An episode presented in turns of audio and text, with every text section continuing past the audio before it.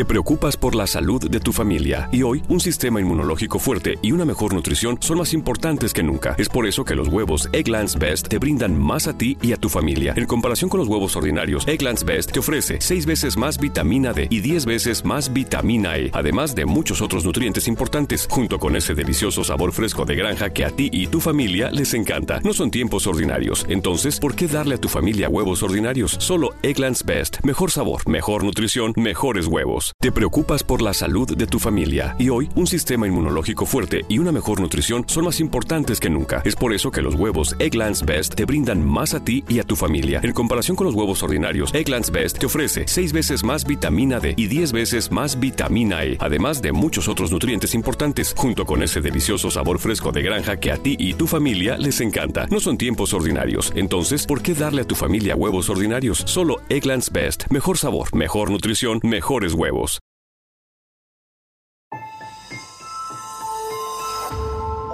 Durante años, se pensó que el Yeti vivía en los Himalayas. ¡Bienvenidos al Himalaya! Hoy, después de una extensiva investigación, sabemos que no es así. El Yeti está en México. Y este es su espacio. Yo, check this out.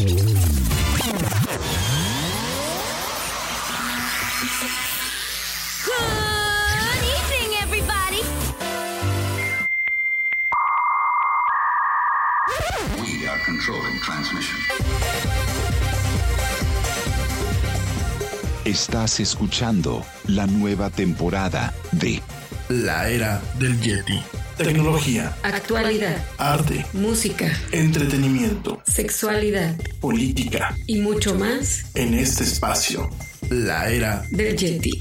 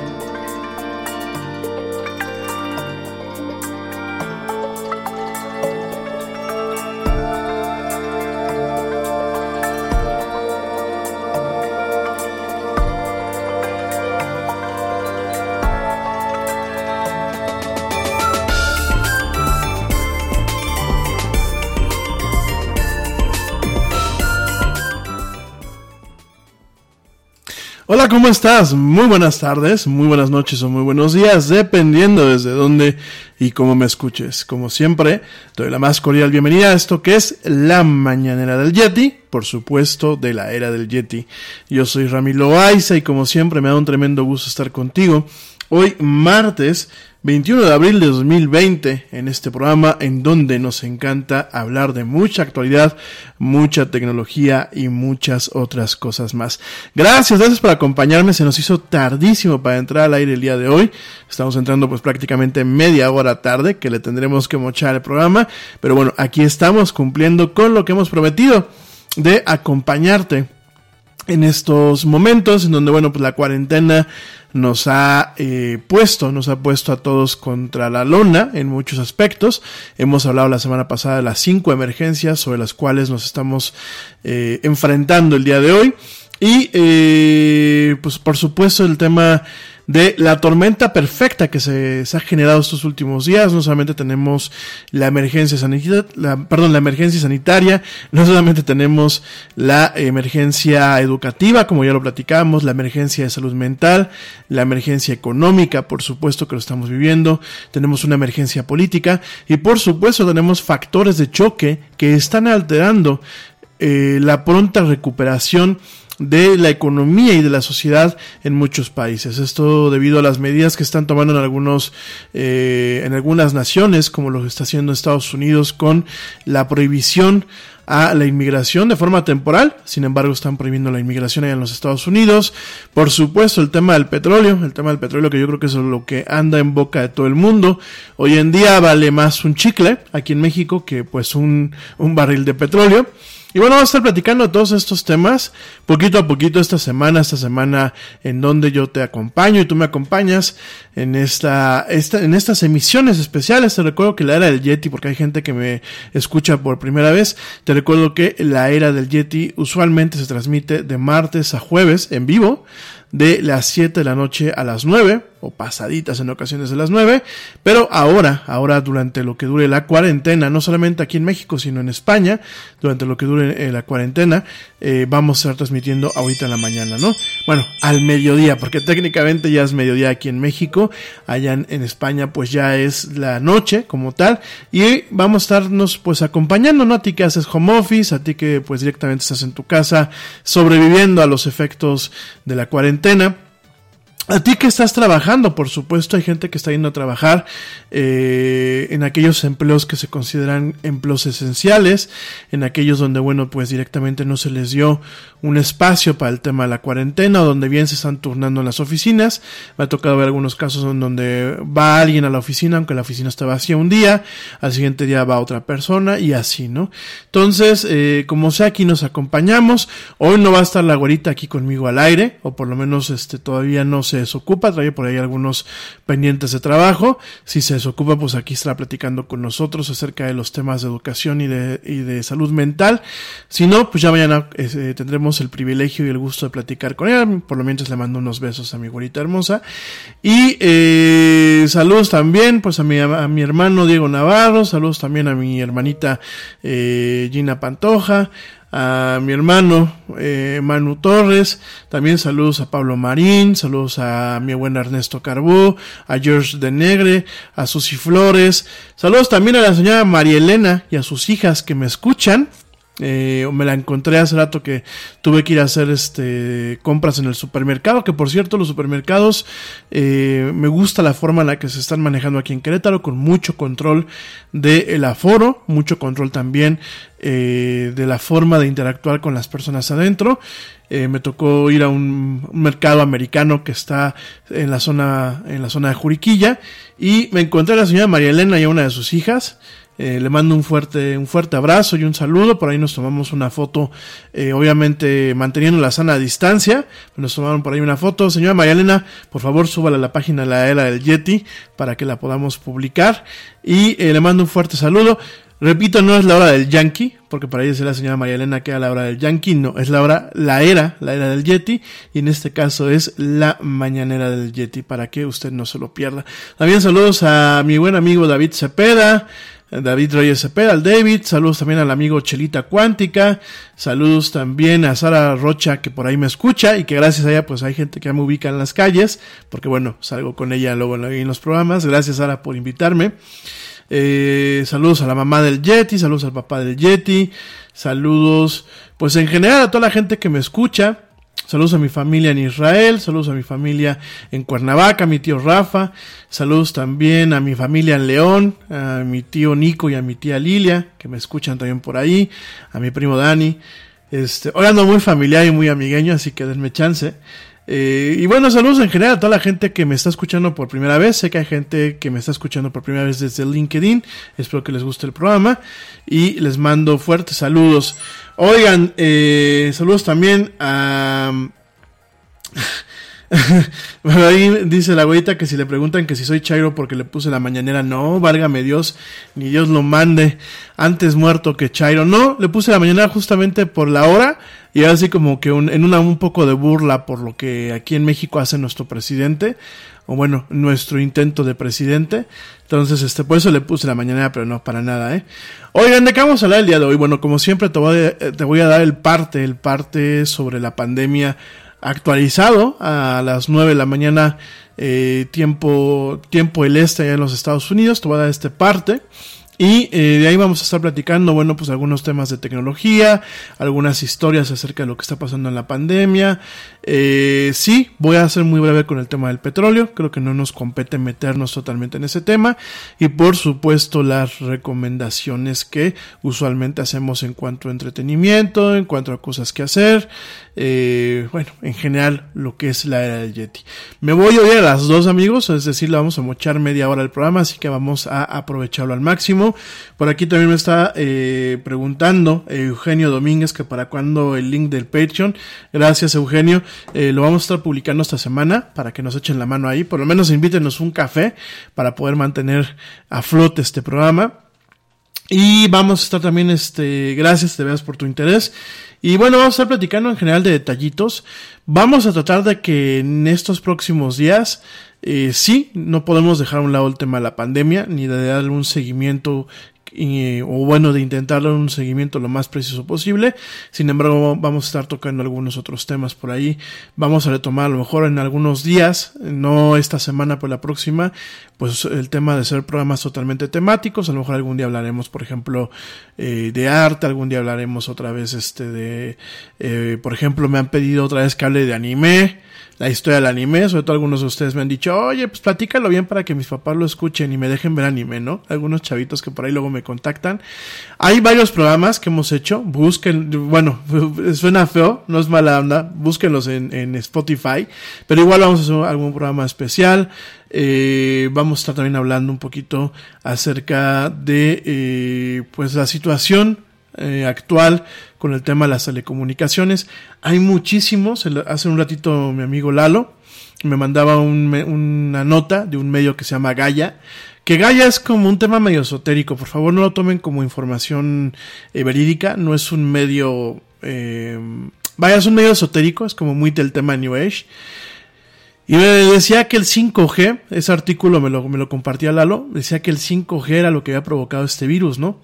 Y miren, eh, perdónenme lo que les voy a decir, ni me quiero empezar a meter en estos temas tan escabrosos ahorita que arrancamos con el programa, pero creo que eh, estamos notando una falta total eh, de cultura, de eh, ganas de investigación. No lo digo por Lalo, Lalo me lo compartió, Lalo es una persona letrada, es un maestro en, muchos temas de historia, es un, bueno, Lalo es un súper profesional que algún día me gustaría que estuviese aquí platicando con nosotros. Es alguien que no te aburres y aprendes muchísimo es lo que me comparte, digo, lo quiero dejar bien claro porque al rato van a decir, no, ya, ya le tiraste a tu amigo, no para nada, ¿no? Pero es lo que me comparte y lo quiero hacer muy claro porque el, problema no es de que venga una persona como Lalo que tiene un, un aparato crítico y que tiene las herramientas para intentar decir, bueno, qué tanto de aquí tomo o qué tanto de aquí no tomo y tengo parámetros para considerar si esto es falso o esto es verdadero.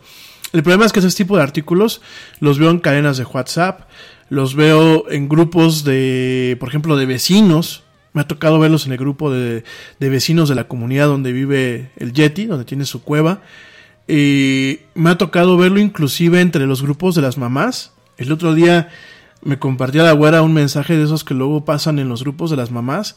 Y yo de verdad me sacaba los ojos porque decía, es que cómo pueden compartir este tipo de, de, de mensajes, ¿no? Cómo no tenemos eh, este hambre de investigación, de decir, oye, esto no me cuaja, y de realmente de investigarlo, ¿no? Y no quiero ofender, pero yo, por ejemplo, el otro día eh, me burlaba, y no lo decía, no, lo, no me burlaba quizás con, con soberbia, me burlaba con un, con un dejo de tristeza, de que la gente prefería ver más las revistas del corazón que un programa como Cosmos, ¿no? Yo, yo lo hacía como que el análisis. Eh, a mí me gusta mucho Cosmos, eh, desde que salió la versión original con Carl Sagan. Me parece que es un programa eh, que ya en su momento platicaremos, muy visionario, con eh, fundamentos muy buenos por parte del doctor Carl Sagan y de su esposa, que eran quienes lo producían. Ahora la última versión está producida por el productor de Family Guy, el creador de Family Guy de American Dad, este, el señor este, Seth, Seth MacFarlane. Y de verdad el trabajo que se hace es un trabajo muy bien hecho, con una fotografía impecable. El que sea el host eh, Neil deGrasse Tyson, el doctor Neil deGrasse Tyson, eh, le da una vida muy interesante al programa. El doblaje en español latinoamericano es genial, pero yo se los recomiendo que lo vean en inglés. Y yo hacía el, análisis y lo, lo, hacía de una forma humilde, ¿no? Yo no digo que no nos entretengamos, yo creo que todo el mundo buscamos formas de entretenernos hoy en día, ¿no? No te digo que estigmaticemos el consumo fácil o los contenidos fáciles, ¿no? Sin embargo, yo veo que la gente prefiere ver, por ejemplo, a las Kardashian en general, inclusive a los hombres, y vamos a dejarnos de tonterías, este son yo creo que este, gustos culposos, gustos secretos, que por ejemplo sentarse a ver un capítulo de Cosmos, ¿no? Y no es un tema de vamos a darnos las de nerds o vamos a darnos las de intelectuales, ¿no? Es de alguna forma lograr un balance. Y hay mucha gente, y dispénsenme, eh, eso sí es, por ejemplo, aquí en México, y eso es un hecho, hay mucha gente que basa su información fáctica a partir de programas como La Rosa de Guadalupe, a partir de noticieros como Hechos de Televisión Azteca, el cual ni siquiera me va a tocar, ni siquiera le voy a dedicar un minuto de abordar a esa televisora. Yo creo que si lo que hace Televisa es caca, eh, lo que hace TV Azteca es cuando un escarabajo de estos que comen caca, se lo come y el escarabajo hace caca, eso es lo que hace TV Azteca, ¿no? O sea, me parece que es la caca de la caca. Entonces, este, digo, por no utilizar otras palabras más altisonantes, ¿no? Entonces, hacía yo el contraste y decía, bueno, es que la gente hoy eh, prefiere irse al contenido fácil y digerido, y no solamente en los medios convencionales de televisión, que realmente tratar de generar un, un aparato crítico y, generar un tema de análisis a partir de, a partir de diferentes fuentes, ¿no? Y prefiere la gente ver, por ejemplo, hay un programa muy nefasto de Telemundo que se llama Suelta la Sopa, que yo creo que en el infierno te lo ponen todo el día. Es obviamente las revistas de corazón, que yo creo que no hay revista del corazón que se escape, ¿no? La gente que me escucha en España, pues cuántos programas han tenido de revistas del corazón y aparte son como refrito del refrito del refrito, ¿no? Tienen estos de Sálvame, Sálvame Deluxe, Sálvame Naranja, Sálvame Reloaded, este, bueno, tenían un programa que era Tómbola, que era nefasto, yo me acuerdo cuando estaba en España, este, este programa que era, la, era tómbola, daban ganas de darte con un palo para acabar, a ver si quedabas inconsciente, ya cuando abrías los ojos terminaba, ¿no? Eh, España y Reino Unido, por ejemplo, en Europa, pues son casas, junto con Italia, casas de lo que es la, revista del corazón, ¿no?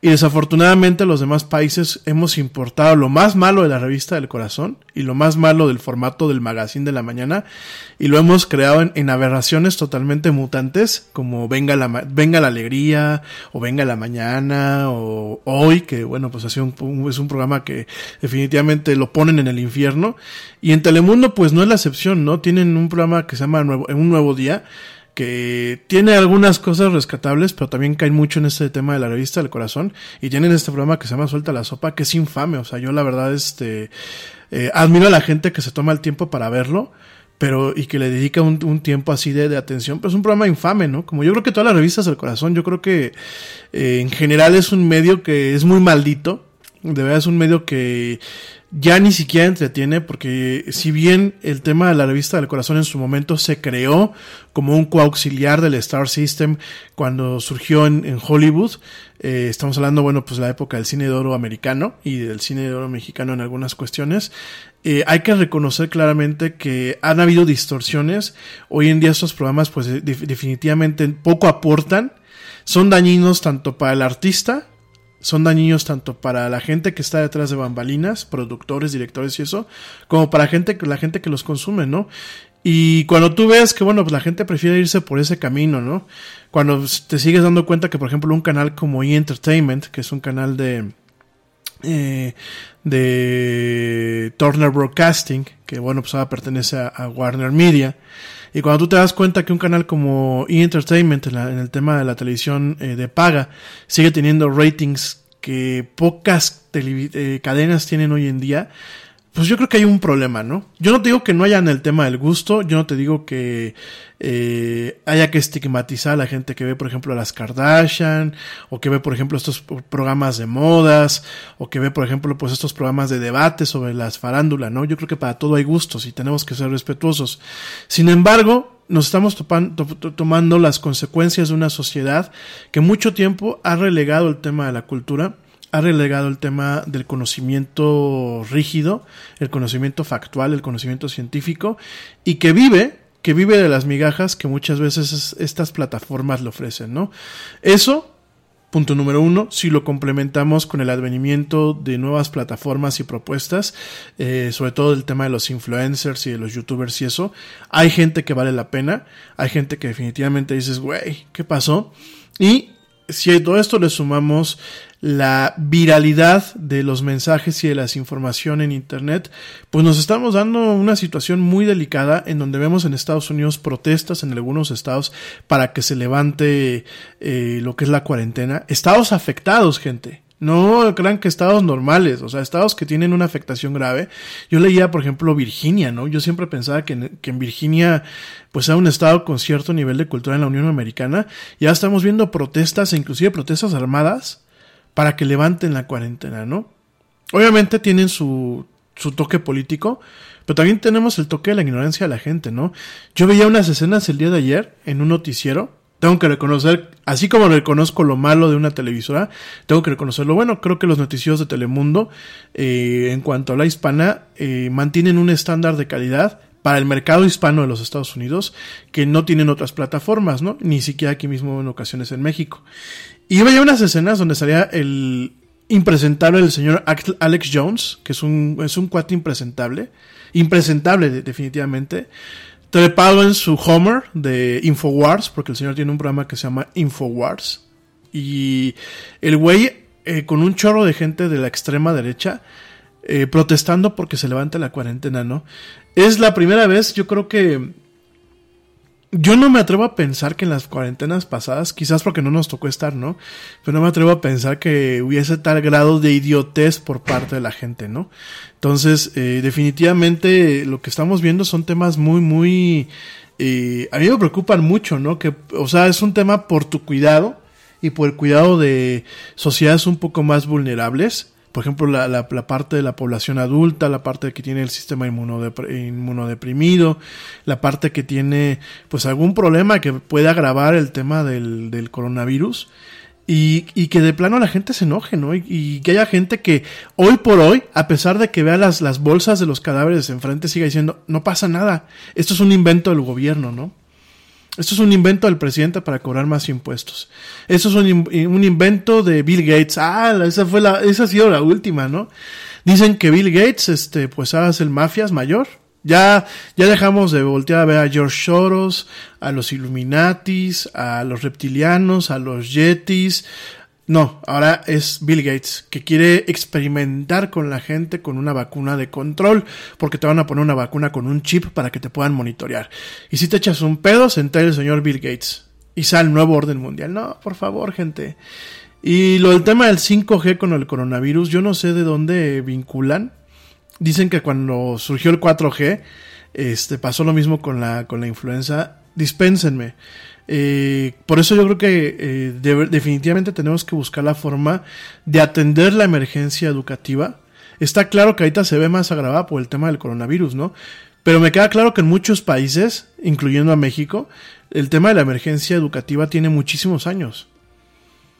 Porque yo debo de reconocer, y la gente que estudió conmigo eh, sabrá, que bueno, en la secundaria, en la prepa en la que yo estuve, pues no era la gran cosa, ¿no? A pesar de que era una, una escuela privada y a pesar de que para la zona en la donde vivía tenía cierto renombre, definitivamente los maestros eh, eran muy nefastos, siempre lo he dicho en este programa, ¿no? Pero dentro de toda esta nefastez, a mí me quedó muy claro que eh, una cosa es la frecuencia electromagnética, otra cosa son los virus, que ojo, porque todavía hay gente que me dice, "Ah, es que un virus es una bacteria, "Ah, es que un virus es una célula, no gente, un virus es un virus. Y como lo hemos platicado en este programa, existe un gran debate para tratar de eh, clasificar al virus como un organismo eh, que se acople a algo que nosotros conocemos, en el sentido principalmente de si un virus corresponde a un ser vivo o no lo es. De hecho, llevan muchos años la ciencia y eh, cuestionándose si clasifica o no a un virus dentro de lo que puede ser un ser vivo. Porque si bien tiene elementos de los seres vivos, también tiene muchos elementos que, pues no, no se puede clasificar en dentro de un ser vivo, ¿no? Bien dicen que un ser vivo, pues, eh, nace, crece, se reproduce y muere. En el caso del virus, no tiene forma de reproducirse si no tiene un anfitrión. De hecho, lo que hemos platicado, ¿no?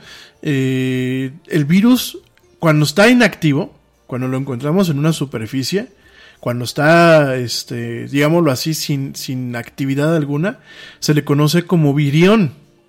Cuando ya tiene una interacción con, una, con un huésped, que en este caso, puede, perdón, con un anfitrión, que en este caso puede ser una célula, ya se le conoce como virus.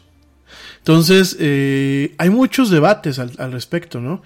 El otro día también veía, y de una vez quiero sacarlo de la agenda, el otro día veía que alguien publicaba, ¿cómo es posible que un virus que se rompe cuando se lava uno las manos con agua y con jabón no se haya podido encontrar una vacuna?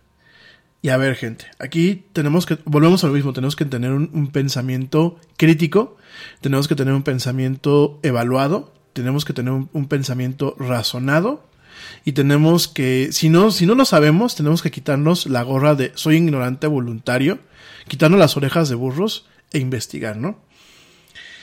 Una cosa es una vacuna, que ojo, una vacuna no es una cura. Usualmente una vacuna sirve para prevenir los efectos o para prevenir la infección de venida de un contagio. Ajá. Para eso sirve una vacuna. Usualmente el principio detrás de una vacuna es un medio inerte que tiene, eh, eh, usualmente tiene un tipo de virus eh, adorm adormilado o tiene un tipo de medio de transmisión donde se encuentre ciertos elementos que componen la capa del virus o el tipo de capa del virus o bien tiene ciertos elementos que le dicen al final del día al sistema inmunológico, oye, mira, ve esto. Y lo que de alguna forma es una vacuna, es una forma de enseñarle al sistema inmunológico cómo es un patógeno, como en este caso puede ser una bacteria, un virus, cómo es y cómo responder de una forma adecuada a una posible infección de ese patógeno. Eso es lo que hace la vacuna. Grosso modo, y en palabras de cualquier ciudadano de a pie, básicamente para eso sirve una vacuna. Es un manual para nuestro sistema inmunológico para que sepa cómo reaccionar de una forma adecuada y cómo contener en tiempo y en forma una infección de venida de un contagio de un patógeno. Entonces, eso es lo que es una vacuna.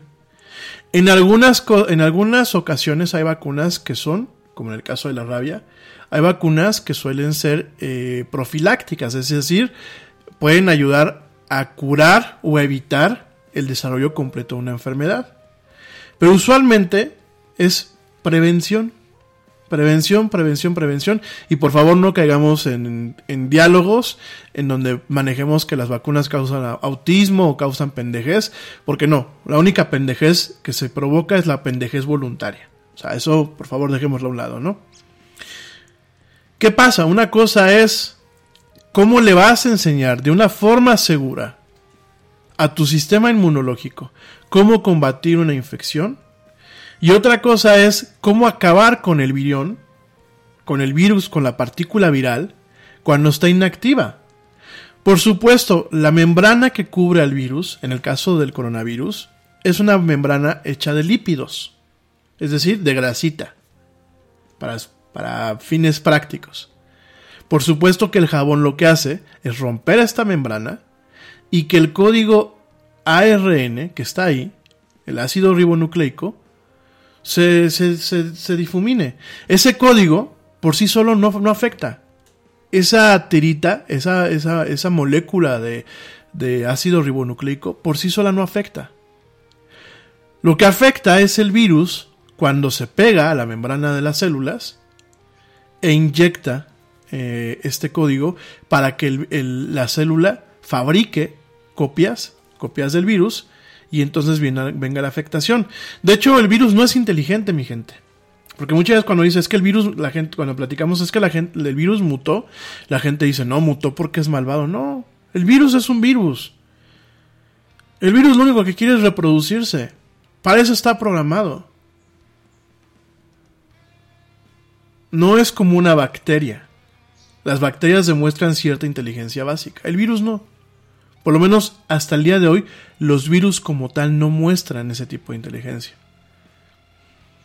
Entonces, una cosa es que tú con agua y con jabón evites que cuando te lleves las manos a la cara, principalmente a ojos, nariz y boca, te contagies con el virus, es decir, le des entrada a partículas de este virus, te preocupas por la salud de tu familia y hoy un sistema inmunológico fuerte y una mejor nutrición son más importantes que nunca. Es por eso que los huevos Egglands Best te brindan más a ti y a tu familia. En comparación con los huevos ordinarios, Egglands Best te ofrece 6 veces más vitamina D y 10 veces más vitamina E, además de muchos otros nutrientes importantes, junto con ese delicioso sabor fresco de granja que a ti y tu familia les encanta. No son tiempos ordinarios, entonces, ¿por qué darle a tu familia huevos ordinarios? Solo Egglands Best. Mejor sabor, mejor nutrición, mejores huevos. Te preocupas por la salud de tu familia y hoy un sistema inmunológico fuerte y una mejor nutrición son más importantes que nunca. Es por eso que los huevos Egglands Best te brindan más a ti y a tu familia. En comparación con los huevos ordinarios, Egglands Best te ofrece 6 veces más vitamina D y 10 veces más vitamina E, además de muchos otros nutrientes importantes, junto con ese delicioso sabor fresco de granja que a ti y tu familia les encanta. No son tiempos ordinarios, entonces, ¿por qué darle a tu familia huevos ordinarios? Solo Egglands Best. Mejor sabor, mejor nutrición, mejores huevos.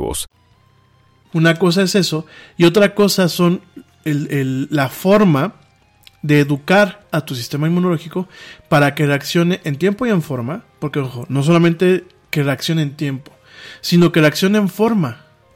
Porque muchos de los problemas devenidos de lo que se le conoce a la enfermedad como tal que produce el virus, que es el SARS, es el síndrome agudo respiratorio, parte de este problema es por la, eh, en, algunos organismos, por la forma desproporcionada en la que el sistema inmunológico reacciona al virus. Fíjense. Entonces, por eso mismo, encontrar una vacuna es difícil, porque aparte de estos virus, hay diferentes tipos de virus. Hay algunos virus que, además de la forma, hay virus que tienen una cadena de ADN completo y hay virus que tienen una cadena de ARN. ¿Cuál es el problema de los virus con ARN? Que mutan. Mutan fácilmente. Y no mutan como las tortugas ninja. Mutan porque cuando la célula empieza a fabricar las copias, en ocasiones código de la célula se anexa al código del, del, virus. Y ese es el problema para generar una vacuna efectiva en este momento para lo que es el coronavirus, este coronavirus nuevo. Por eso no hay una vacuna para el resfriado normal. Por eso la vacuna que hay es la de la influenza estacional, que cada año se tiene que presentar una vacuna nueva, se tiene que generar una, una vacuna en torno a una cepa nueva. Y por eso no es fácil. Entonces, una cosa es la vacuna, que es un tratamiento preventivo. Otra cosa es eh, la profilaxis que se tenga que tomar para cualquier, para, para evitar que te contagies. Y otra cosa, además de todo, es un tratamiento que evite que el cuerpo humano eh, salga o, o que fallezca o que tenga algún problema durante una infección de ese tipo. Entonces de ahí vienen diferentes. ¿Qué pasó? Es un paréntesis. ¿Qué pasó? Además que considero que las personas que tienen un celular mínimo investiguen. Salir a decir tanta estupidez, por Dios, no puede ser a qué grado de ignorancia tienen un maldito teléfono, pero no pueden investigar. Unos saldrán a decir, sabrá, por ignorancia, otros por llevar la contra en todo, otros porque a lo mejor les pagan. No lo sabemos, pero nos cuesta algo prevenir. Nos cuesta algo prevenir, gente. Eso es un punto muy válido, lo, que- lo que está diciendo acá la mamá del Yeti. Es un punto muy, muy válido y creo que es algo que a, lo largo de muchos programas lo hemos dicho. Eh, el tema de la prevención, digo, es que es por uno mismo y es por los familiares, porque tampoco uno debe ser egoísta. O sea, mucha gente dice, es que a mí no me va a pegar, o si me pega, aguanto la gripe. El problema es para los familiares. Y hay niños que se mueren, y hay adultos mayores que se mueren, y hay jóvenes que se mueren, y, y la verdad es muy lamentable la forma en la que está muriendo la gente, porque además no es una enfermedad en donde te mueres y te acompañaron tus familiares en tu último respiro. Aquí te acompañó una máquina, en el mejor de los casos, en tu último respiro, que aparte, volvemos a lo mismo, hablar de que te conectan a un respirador no son palabras menores, y te mueres solo. Y además es, es la cicatriz que se le está dejando a la familia. Y además, si hay por ahí dos, tres personajes que han salido a decir que no creen ni que es invención del público, qué vergüenza, qué vergüenza, qué vergüenza que como ya no son eh, gente eh, vistas en la televisión tengan que hacer uso de esto para darse eh, pantalla.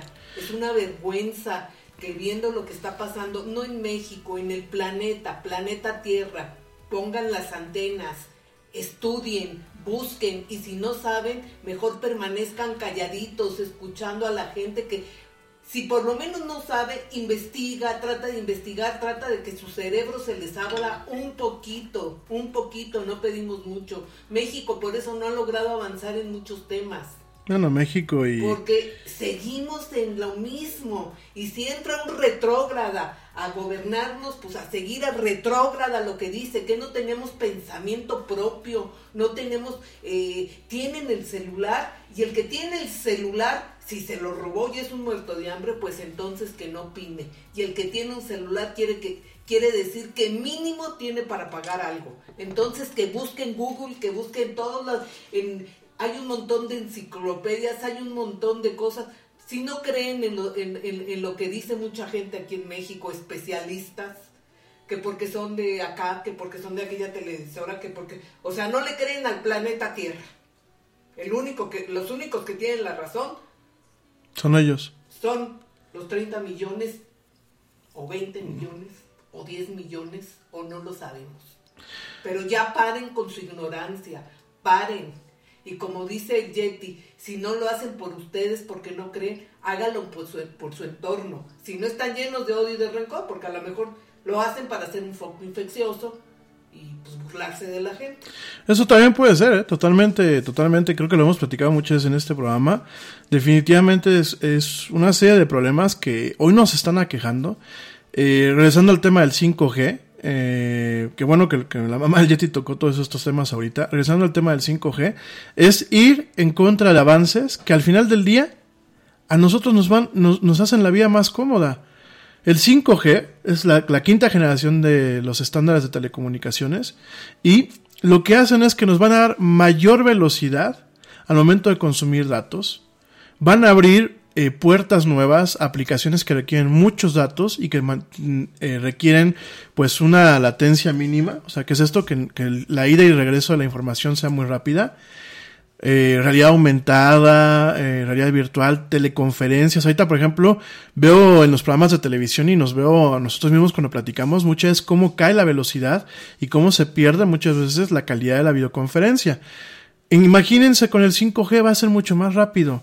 Y dispénsenme, a lo largo de los años ha habido un tremendo, tremendo, tremendo debate en torno a si las ondas electro- electromagnéticas afectan al ser humano, que si les provoca cáncer, que si nos dan tumores en el cerebro, que si nos dan esto, que si nos dan aquello. Y no han habido estudios concluyentes, han habido un gran número de estudios y constantemente cada año se vuelven a hacer estudios. No hay estudios concluyentes que digan, usaste un celular, te dio cáncer. Usaste un microondas que aparte, ¿ustedes saben cómo funciona el microondas, amigos? Se voy a explicar bre- brevemente.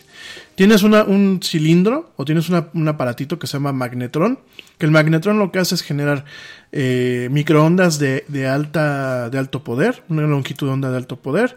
Y lo que se hace es se excitan las partículas de agua, de humedad dentro de los alimentos y eso es lo que calienta el- el alimento o calienta la bebida. Mucha gente dice, no, no, yo no meto mi vaso de agua al microondas porque se muta el agua. Genuinamente, mi gente, si ustedes sacan, y se los digo en buen plan, si ustedes sacan, o sea, ustedes meten un vaso de agua al, al, al ¿cómo se llama? Al microondas y hacen una toma del agua antes de meterla y la ponen en un microscopio y la sacan después y, lo, y, y la vuelven a poner en un microscopio esa toma, se van a dar cuenta que el agua sigue siendo igual. Probablemente tenga menos microbios, probablemente tenga menos sales, si se le aplica un, un estudio con un cromatógrafo de gas o con un espectrocromatógrafo y probablemente tenga menos minerales por la evaporación que se hace. Pero el agua sigue siendo lo mismo. Hay gente que dice, es que no uso el microondas porque las microondas me van a afectar. ¿Saben? La rejita que tiene el... Si ustedes se fijan, los microondas tienen unas paredes muy gruesas. Dentro de esas paredes además tienen aislamiento, obviamente para evitar que el calor es- este, escape, pero tiene un ai- un aislamiento especial para que no escapen las microondas.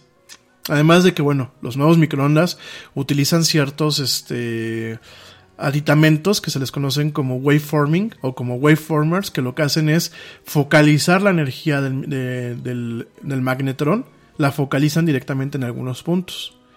Guías, por ejemplo, los, los Panasonic tienen unas como laminitas que les llaman waveguides, que son guías de, de- de ondas, exclusivamente para que el, el cocinado sea lo más preciso. Además de las paredes que tiene el microondas, la ventanita siempre tiene una reja, tiene una, una, una rejita especial que está entre dos capas de vidrio. Esa rejita se le conoce como jaula de Faraday. Y ese, esa rejita evita que, las, que, la, onda, la microonda, escape. De tal forma que no se te frían los ojos o no te quemes tú con el aparato. De hecho, eh, algo que lleva durante muchos años totalmente perfeccionado es el sistema de seguridad de los microondas. Tú no puedes arrancar un microondas si la puerta no está cerrada. Una. Dos. Para que lo que les digo, eh, si alguien quiere verificarlo, por ejemplo, metan un teléfono celular sin prender el microondas, por favor. ¿eh? Es, es más, sí, sin prender el microondas, es más, desconectenlo. Ustedes metan un teléfono celular con el microondas desconectado, ¿eh? Para que no digan, es que lo prendí y se... No, metan un teléfono. ¿Eh? Tres veces lo repito. Metan su celular en un microondas, pero que el microondas esté desconectado. No lo vayan a utilizar. Y cierren la puerta. Y marquen desde otro teléfono a ese número. Van a ver cómo jamás va a sonar. Van a ver cómo jamás va a, va a entrar la llamada. ¿Por qué? Por el tipo de recubrimiento y la jaula de Faraday que tiene el microondas. Entonces, no caigamos en cuestiones que son falsas. Si un microondas no afecta a tu salud, si un, si un celular no afecta a tu salud, por supuesto que la red 5G, que en Reino Unido han estado quemando las torres nuevas, tampoco lo afecta. Creo que realmente para hablar de una, fíjense, para poder hablar de una afectación de salud por microondas o por ondas electromagnéticas, tendríamos que irnos pues desde que se lanzó el primer satélite de telecomunicaciones. ¿Cómo creen que funcionan los satélites? Los satélites no es de que tú subiste tu antenita de Sky o de DirecTV o de Dish y ya nada más el satélite dice, ah, mira, ya hay una antenita, le voy a tirar exclusivamente a esa antenita. No. Nos bañan las microondas todo el tiempo la microonda del, de, los, de los sistemas de telecomunicaciones, de radio, eh, las ondas electromagnéticas de la televisión eh, terrestre, ahora ya es la televisión digital terrestre, ¿no? La TDT, pero igual esas ondas, las ondas de radio, y no hemos tenido ningún problema. Y el radio viene desde, la, desde previo a la, a la Segunda Guerra Mundial. Entonces, por favor, y esto es encarecido, tengamos cuidado con lo que compartimos. Como dice la mamá del Yeti, basta ya de ser ignorantes voluntarios. Basta ya de, de promover la desinformación. Basta ya de hacerle caldo gordo a personas como Alex Jones en los Estados Unidos. Basta ya de que si la artista, la señora, por ejemplo, aquí en México hay, hay una mujer muy lamentable, ¿no? La señora Patti Navidad, ¿no? Ay, bueno, y el Kiko. Bueno, pues fíjense, el Kiko, este, el personaje que salía en Chespirito. Hombre, la gente, con todo el respeto del mundo, yo creo que para ver Chespirito tienes que tener un poquito de, de daño mental o estar alcoholizado, drogado, ¿no? Yo sé que para mucha gente aquí en, en América Latina y en España, el ver a Chespirito y al Chavo del Ocho es como que, wow. Pero seamos francos, era un humor de lo más soso, burdo y poco inteligente.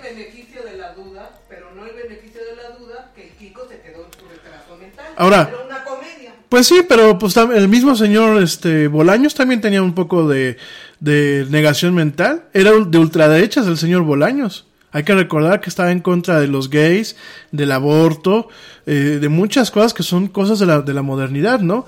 Digo, no, yo no creo que en su, ge- en su programa hubiese más gente brillante, ¿no? Por supuesto que él fue brillante en el sentido de que, bueno, creó personajes que a generaciones las tuvieron pegadas la- al televisor, ¿no? Y creo que eso es pa- análisis para otro programa, ¿no? Tampoco quiero ofender a la gente que, pues, que aplaude como focas cada vez que ponen un programa del Chavo del Ocho de Chespirito, ¿no? Cada quien. A pesar de que, bueno, sí hay un tema de, de, de cognición y de cultura, la gente que, pues, se ríe con un programa de estos, ¿no? Y además, en la diversidad, uno se da cuenta que es bueno y que es Sí, por supuesto, yo no te digo. sabe, pues esto es para idiotas, bueno, me río un rato y ya. Sí, o sea, y algunos me, cuando hemos tenido esta plática, algunos me han dicho, bueno, ¿tú qué opinas del humor británico, no? Y el humor británico también ha tenido sus puntos débiles.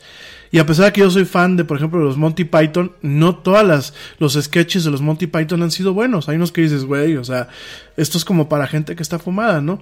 Pero creo muy, muy, muy, eh, muy firmemente que hay que tener muchísimo cuidado con lo que compartimos, con lo que decimos y sobre todo con querer mantener nuestro gorrito de ignorante voluntario. Creo que tenemos que tener muchísimo cuidado. Yo hoy en día, vuelvo a, re- a repetirlo, uno es ignorante porque realmente lo quiere ser. Hay mil y un, un- fuentes de información. ¿Y saben qué les voy a dar un consejo? No se queden con la información de las fuentes que a nosotros nos gusten escuchar.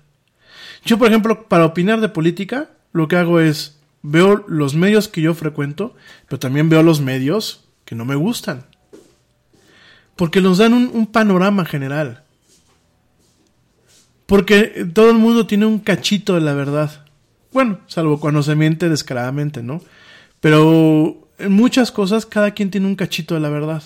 Entonces, para poder hacer ese rompecabezas necesitas tener varios cachitos. Me dice por aquí la güeyita que si no estoy enojado, ¿no? Que llegué, este, que llegué, este, llegué aquí regañando. No, no regaño. Es que de verdad, mi gente, a mí el, post, este, este tipo de post como el que les acabo de comentar de, como un virus que con, con agua y con jabón se acaba. Y, y este, así tan básico no se puede encontrar una vacuna, porque son cosas diferentes, gente. No, no podemos simplificar las cosas y de verdad, eh, países de América Latina, mismo eh, España, por favor, hay que acabar con el miedo a la ciencia, hay que acabar con el miedo a, a los profesionales. A la ignorancia. No, hay que tenerle miedo a la ignorancia, Por eso, hay que acabar. con la ignorancia, pero hay que tenerle mucho miedo a la ignorancia, muchísimo miedo.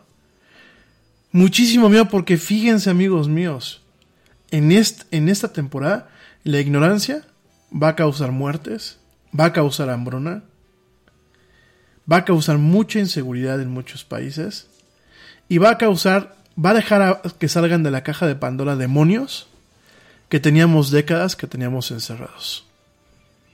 Entonces, por favor, de verdad, de verdad, de verdad, tengamos cuidado con eso. Me dicen por acá que qué onda con lo del petróleo. Bueno, ahorita me voy con el petróleo. Este, me voy muy rápido. eh, los, las cifras oficiales al día de hoy con el tema del coronavirus. Llevamos más de 2.450.000 casos, de acuerdo a, números oficiales. Nada es más importante que la salud de tu familia. Y hoy todos buscamos un sistema inmunológico fuerte y una mejor nutrición. Es por eso que los huevos Egglands Best te brindan más a ti y a tu familia. En comparación con los huevos ordinarios, Egglands Best te ofrece 6 veces más vitamina D y 10 veces más vitamina E, además de muchos otros nutrientes importantes, junto con ese sabor delicioso y fresco de la granja que a ti y a tu familia les encanta. Todos queremos lo mejor para familias. Entonces, ¿por qué no los mejores huevos? Solo Egglands Best. Mejor sabor, mejor nutrición, mejores huevos. Nada es más importante que la salud de tu familia. Y hoy todos buscamos un sistema inmunológico fuerte y una mejor nutrición. Es por eso que los huevos Egglands Best te brindan más a ti y a tu familia. En comparación con los huevos ordinarios, Egglands Best te ofrece 6 veces más vitamina D y 10 veces más vitamina E, además de muchos otros nutrientes importantes, junto con ese sabor delicioso y fresco de la granja que a ti y a tu familia les encanta. Todos queremos lo mejor para nuestras familias. Entonces, ¿por qué no los mejores huevos? Solo Egglands Best. Mejor sabor, mejor nutrición, mejores huevos. Obviamente no estamos incluyendo eh, predicciones, modelos, ni gente que no está registrada, pero a nivel mundial estamos hablando de 2.450.000 casos, eh, 160.000 personas han muerto a nivel mundial y ha sido detectada en 177 países. Me voy muy rápido con los países principales. Canadá, 36.823 casos y 1.690 defunciones. Estados Unidos, 780.000 casos. Eh, bueno, 780.536 casos con 37.818 defunciones. México, 8.772 casos con 712 defunciones. Eh, Panamá, 4.658 casos con 136 defunciones. Eh, Venezuela, bueno, pues 285 casos rep- reportados con 10 muertes. Perú, 16.325 casos con 445 defunciones. Brasil, 40.814 casos con 2.588 defunciones. Chile, 10.507 casos con 139 defunciones. Eh, Uruguay, 535 casos con 11 defunciones. Eh, Argentina, permítanme. Permítanme porque no veo dónde está Argentina aquí en el mapa. Argentina, permítanme, permítanme, ya voy, ya voy, no se me desesperen. Argentina, tenemos 3.031 eh, 31 casos con 145 defunciones. Me voy rápidamente a Europa. En España tenemos 204, eh, 178 mil casos, 204.178 casos con eh, 21.282 defunciones. Eh, Portugal, 21.369 casos con 762 defunciones. Francia, 116 114.657 casos con 20.265 defunciones. Reino Unido con 124.743 casos y 16.500 defunciones. Eh, Irlanda, 15.652 casos con 687 defunciones. Alemania, 143.457 casos con 4.598 defunciones. Italia, 181.228 casos con 24.114 defunciones. Eh, Turquía 90.990 no- 90.980 casos con 2.140 defunciones. Eh, Singapur 9.125 casos con 11 defunciones. Malasia 50 5.482 casos con 92 defunciones. Eh, Japón 11.814 casos con 193 defunciones. Eh, Nueva Zelanda 1.445 casos con 13 defunciones y Australia 6.625 casos con 71 defunciones, ¿no? Así están las cosas, eh, son los números oficiales.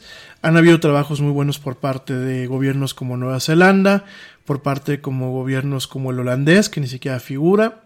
Han habido trabajos lamentables eh, por partes como gobiernos de España, de Estados Unidos, de México, de Italia y bueno, de Brasil. Y eh, así están las cosas con, el, con la epidemia. En el caso de lo que pasó con el petróleo, que tenemos por primera vez en la historia, tenemos eh, números negativos. ¿En qué se refiere esto? El valor del petróleo está eh, por debajo de, del cero. Es decir, ahora, en teoría, digo, para que lo pongamos fácil, en teoría eh, tienen que pagar los productores para que se lleven directamente eh, el petróleo que tienen. ¿Qué es lo que pasó? Grosso modo, ¿qué es lo que ha pasado? Eh, pasó eh, a ver, mi gente. Durante muchos años, eh, naciones como Rusia y naciones como los árabes saudíes generaron, produjeron mucho petróleo. ¿Por qué produjeron mucho petróleo? Porque, bueno, ellos tienen un petróleo que es muy, eh, muy fácil de procesar. A diferencia de la mezcla mexicana que tiene demasiado azufre y se vuelve un problema procesarlo en las refinerías, eh, las mezclas de ellos son mezclas muy ligeras. Entonces es muy fácil de procesar. eh, por la forma en la que funcionan sus gobiernos, porque allá en, países como Rusia, en- en- bueno, Rusia no, Rusia sí tiene un monopolio estatal. Eh, pero por ejemplo, los árabes no tienen un monopolio to- totalmente estatal. Hay empresas privadas que explotan petróleo en sus tierras, junto con la petrolera árabe, Aramco. ¿Qué es lo que pasa? Con todo el dinero que se producen, pues para ellos es muy fácil llegar y poner, eh, pues abrir pozos y seguir explotando, explotando, explotando. Son economías que tienen un, un eje circular con el tema del petróleo y que además han caminado hacia otras partes, ¿no? En Arabia Saudita pues también vemos el tema de otro tipo de fuentes de riqueza. Los árabes, pues además de que su, fuente principal ha sido siempre el tema del petróleo, invierten por ejemplo en deuda, en deuda soberana, en deuda de los países, invierten en empresas, invierten en tecnología, invierten en diferentes partes, ¿no? Si bien el principal, la principal fuente fuente de ingresos es el petróleo, lo han ido complementando con otras cosas, ¿no? Entonces, ¿qué pasa? Tienen un círculo virtuoso, en donde la producción de petróleo no se les hace nada difícil. Tienen los recursos para llegar, encontraron un pozo, órale, pa, pa, pa, pa, pa, pa, pa, pa, hasta que lo drenan, ¿no? Durante muchos años han producido muchísimo. Muchísimo. ¿Qué pasa? Eh, empiezan a llegar un poco el tema de las energías renovables. Empiezan a llegar eh, entes de choque, como empresas que empiezan a buscar el tema de los coches eléctricos. Y aunque parezca que no, aunque parezca que no, ese tipo de movimientos disruptivos, si bien son hormigas ante el peso de un elefante como lo es el petróleo, hoy por hoy, acuérdense qué pasan cuando se juntan muchas, muchas, muchas, muchas hormigas, como las marabuntas o muchas hormigas, inclusive aquí de las que tenemos eh, chiquititas, que se juntan, se juntan, se juntan, empiezan a poder cargar pues muchas veces más su peso.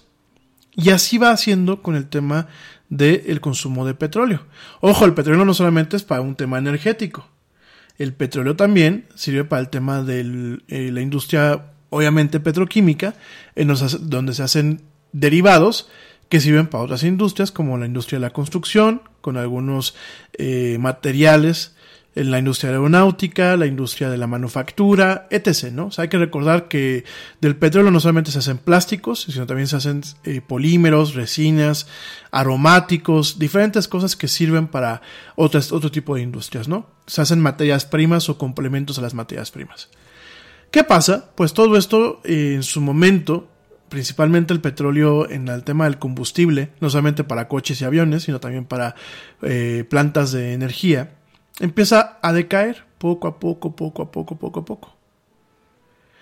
Llega un fenómeno como lo que está ocurriendo ahorita, en donde se suspende el consumo de gasolina, se suspende el, el consumo de turbocina, que es la de los aviones, muchas plantas productoras paran, mucha de la parte de la industria petroquímica para totalmente y se cae la demanda. Entonces nos topamos con que hay demasiada oferta. Porque en vez de que los árabes fueran, eh, los árabes, los rusos, fueran ajustando sus niveles de producción, ellos seguían produciendo al mismo ritmo, e inclusive cada año un poquito más. A ellos les valió madre que de pronto en Estados Unidos hubiera una pequeña caída, muy pequeña, pero ya empieza a ser una mella, caída en, la compra de, motores de combustión interna, empiezan a haber pequeñas caídas en el tema del consumo de petróleo para eh, alimentar plantas de energía, empiezan a haber pequeñas caídas en el tema inclusive de la industria aeronáutica, que llevamos prácticamente una década en donde eh, las aerolíneas buscan eh, maximizar las ganancias a partir del recorte de gastos. Por eso hoy en día viajar en avión perdió el glamour que tenía hace muchos años. Hoy, salvo que viajes en primera clase, en las costosísimas primeras clases, pues viajar en, en- en avión muchas veces es equiparable a viajar en un autobús, en un guajolotero como le decimos aquí en México, ¿no? Todos apretados, ¿no? Entonces, realmente tenemos todos estos factores que han ido, pues poquito a poquito, poquito a poquito, poquito a poquito, poquito a poquito. Llega un fenómeno, como lo es esta pandemia, donde se debilita totalmente el consumo de, sobre todo los energéticos derivados del petróleo, y boom. ¿Qué pasa? Pues llega un momento en donde estas empresas no paran, porque aparte tampoco es decir, me voy a jalar una oreja y que se pare la producción. No, amigos míos. Como decía aquí el presidente de México, este, pues este, aquí hacer un pozo petrolero no tiene mayor ciencia. Así, ah, se los juro, eh, así lo dijo el, el PG. eh. Haz cavar un hoyito y allá sale el petróleo. ¡Pum! No, güey. O sea, es como yo llegar con un sacacorchos y hacer un hoyito en mi jardín y ya sale el petróleo, ¿no? No, mi gente. Tiene ciencia. Tan así que hay ingenieros eh, muy bien pagados y empresas que se dedican a hacer ingeniería para la industria petrolera. Para determinar cómo se va a comportar un pozo. Y no solamente para saber cómo se va a perforar, sino cómo se va a mantener activo ese pozo. Ojo, cuando uno va a reducir producción de un pozo o lo tiene que cerrar, aunque sea permanentemente, ese pozo se altera. Y la producción cuando se reabre ya no va a ser igual. Entonces, no nada más es enchilame la otra gorda Petra porque se me la acabé. ¿Qué pasa? Pues no pararon la producción, eh, ya la demanda venía en caída, que es lo que les decía, poquito a poquito, pero ya había una caída de la demanda, sobre todo porque el principal, uno de los principales consumidores eh, de petróleo a nivel internacional es Estados Unidos. Entonces Estados Unidos empezó a, a depender menos de los factores externos. ¿Por qué? Porque empezaron a producir petróleo a lo bestia.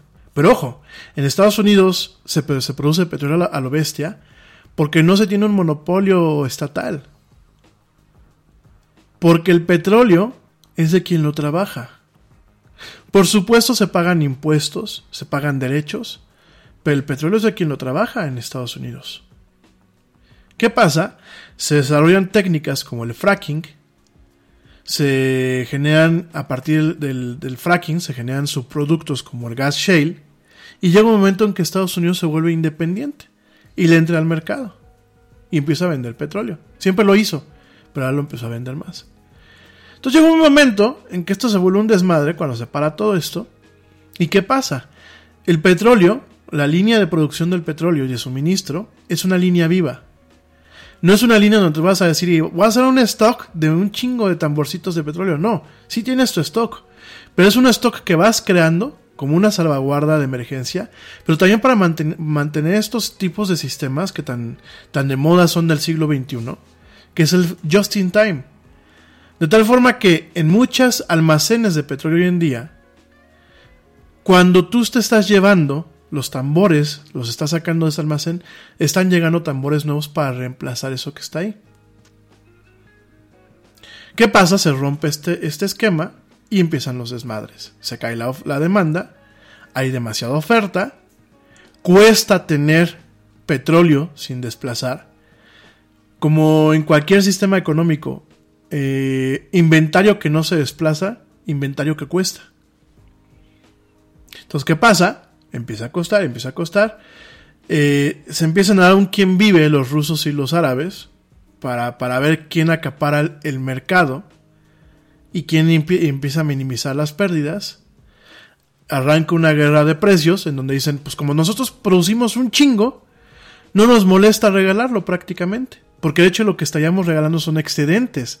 Excedentes que nos están lastimando porque no tenemos donde almacenarlos. Y empezó la guerra. Por eso el petróleo iba para abajo, para abajo, para abajo, para abajo. Cuando tú tienes demasiada oferta, el precio cae. La gente que llevó economía de prepa o la gente que llevó economía en la universidad y en la maestría sabrá que hay ligas. Este. eh, que hay curvas, perdón, curvas de, eh, de la oferta, curvas de la demanda. Eh, hay estas curvas se determina cuándo es elástica, cuándo no es, cuándo es inelástica, diferentes temas de economía que no voy a entrar ahorita, pero lo que sabemos es cuando tú tienes un mercado en donde tú ya tienes un bien que se vuelve una commodity, el bien pierde. Y el petróleo prácticamente se volvió un commodity. Entonces, ¿qué pasa? Se abarató tremendamente. Entonces estuvieron el otro día una conferencia que fue de la OPEP y de algo que le llaman la OPEP Plus, que son países productores de petróleo que no pintan en la OPEP porque no son miembros, no son grandes productores o no están registrados en el cártel, pero al final del día se les invita porque es un tema así de vente, compadre, para que estés al tanto nada más. O para que no vayas a hacer desmadres tú a tu onda, ¿no? No voy a platicar de la participación de México porque es un oso internacional, que ya todo el mundo lo sabe. Fuimos a ser el más grande de los ridículos en un entorno de, de, alto nivel. No lo voy a platicar. Lo único que puedo decir es que esa conferencia valió. ¿Por qué? Muchos piensan que la venganza que ahorita tienen, ah, porque aparte los árabes dijeron, ah, está bien, llegamos a un acuerdo, pero todavía tenemos contratos, contratos de compras que ya se ejecutaron eh, previamente, porque aquí el petróleo no es de que llego yo como a la tienda y, oye, me das este dos barriles de petróleo, no, el petróleo se compra en ocasiones con meses de anticipación y se generan contratos de compra-venta, que eso es lo que va a ir dictaminando el precio. Entonces, mucho de lo que pasó el día de ayer fue por el vencimiento de los contratos del, petróleo de abril. Todavía los acuerdos que se llegaron a poder hacer en, la, sesión de la OPEP y de la OPEP Plus no han tenido efecto todavía. Aunque esos ya se saben que pues, va a ser el, mismo cohete tronador. O sea, vamos a estar en la calle de la amargura todavía un rato, ¿no? Pero ¿qué pasa? Eh, los, los árabes dijeron, pues a mí me importa poco, yo ahorita todavía tengo chance. La venganza no es contra los mexicanos, porque los mexicanos ni pintamos. Aparte, no es mal anda lo que les estoy diciendo, es hechos de la geología. Sí, nos tocó tener un país con mucho petróleo, pero nuestro petróleo es chapopote y es mierda. O sea, es un petróleo de lo más mierdero. ¿Por qué? Porque tiene mucho azufre. Y no hemos desarrollado métodos de, de extracción que nos permitan eh, ubicar pozos donde no haya tanto azufre. Los pozos donde no hay tanto azufre, que son pozos de agua profunda, requieren mucho dinero, que Pemex no tiene. La paraestatal mexicana no tiene ese dinero. Y miren, para no entrar en cosas tristes y volvernos a enojar y andar todos aquí gruñendo, lo único que les puedo decir es que nuestra mezcla es de lo más pedora posible, es una mezcla horrorosa. ¿Sirve? Sí, por supuesto que sirve. No deja de ser petróleo. Pero no sirve eh, para refinarse para combustibles. De hecho, la gasolina refinada. Nada es más importante que la salud de tu familia. Y hoy todos buscamos un sistema inmunológico fuerte y una mejor nutrición. Es por eso que los huevos Egglands Best te brindan más a ti y a tu familia. En comparación con los huevos ordinarios, Egglands Best te ofrece 6 veces más vitamina D y 10 veces más vitamina E, además de muchos otros nutrientes importantes, junto con ese sabor delicioso y fresco de la granja que a ti y a tu familia les encanta. Todos queremos lo mejor para nuestras familias. Entonces, ¿por qué no los mejores huevos? Solo Egglands Best. Mejor sabor, mejor nutrición mejores huevos. Te preocupas por la salud de tu familia y hoy un sistema inmunológico fuerte y una mejor nutrición son más importantes que nunca. Es por eso que los huevos Egglands Best te brindan más a ti y a tu familia. En comparación con los huevos ordinarios, Egglands Best te ofrece 6 veces más vitamina D y 10 veces más vitamina E, además de muchos otros nutrientes importantes, junto con ese delicioso sabor fresco de granja que a ti y tu familia les encanta. No son tiempos ordinarios, entonces, ¿por qué darle a tu familia huevos ordinarios? Solo Egglands Best. Mejor sabor, mejor nutrición, mejores huevos. Nada es este muy mala. Y este eh, eh, lo que para qué sirve sirve para realmente para la industria petroquímica, ¿no? Entonces, ¿qué es lo que pasa con el tema del petróleo? La venganza no fue contra México. Sí, yo sé que culturalmente se hizo algo con gente que tiene el poder económico y político, se hizo algo que no se tenía que hacer. No voy a entrar en detalles. Lo único que les puedo decir es la venganza no es contra México. Los dos tanques petroleros que van rumbo a Estados Unidos es para afectar a las empresas norteamericanas que están produciendo exceso de petróleo. De hecho es muy curioso, pero así funciona el libre mercado.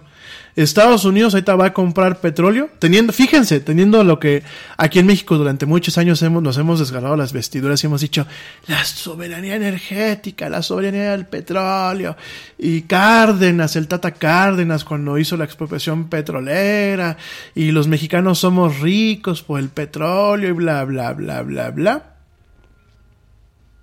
Fíjense, aún un país que tiene para satisfacer su demanda interna va a comprar fuera, ¿por qué? Porque nadie estamos peleados con nuestro dinero. Y si las empresas grandes en Estados Unidos dicen, pues los árabes me la están dando prácticamente regalada y aquí en mi país, que yo tengo eh, petróleo de buena calidad, está caro, se lo voy a comprar a los árabes. Porque así funciona el libre mercado, amigos míos. Porque eso es lo maravilloso del capitalismo en ese sentido.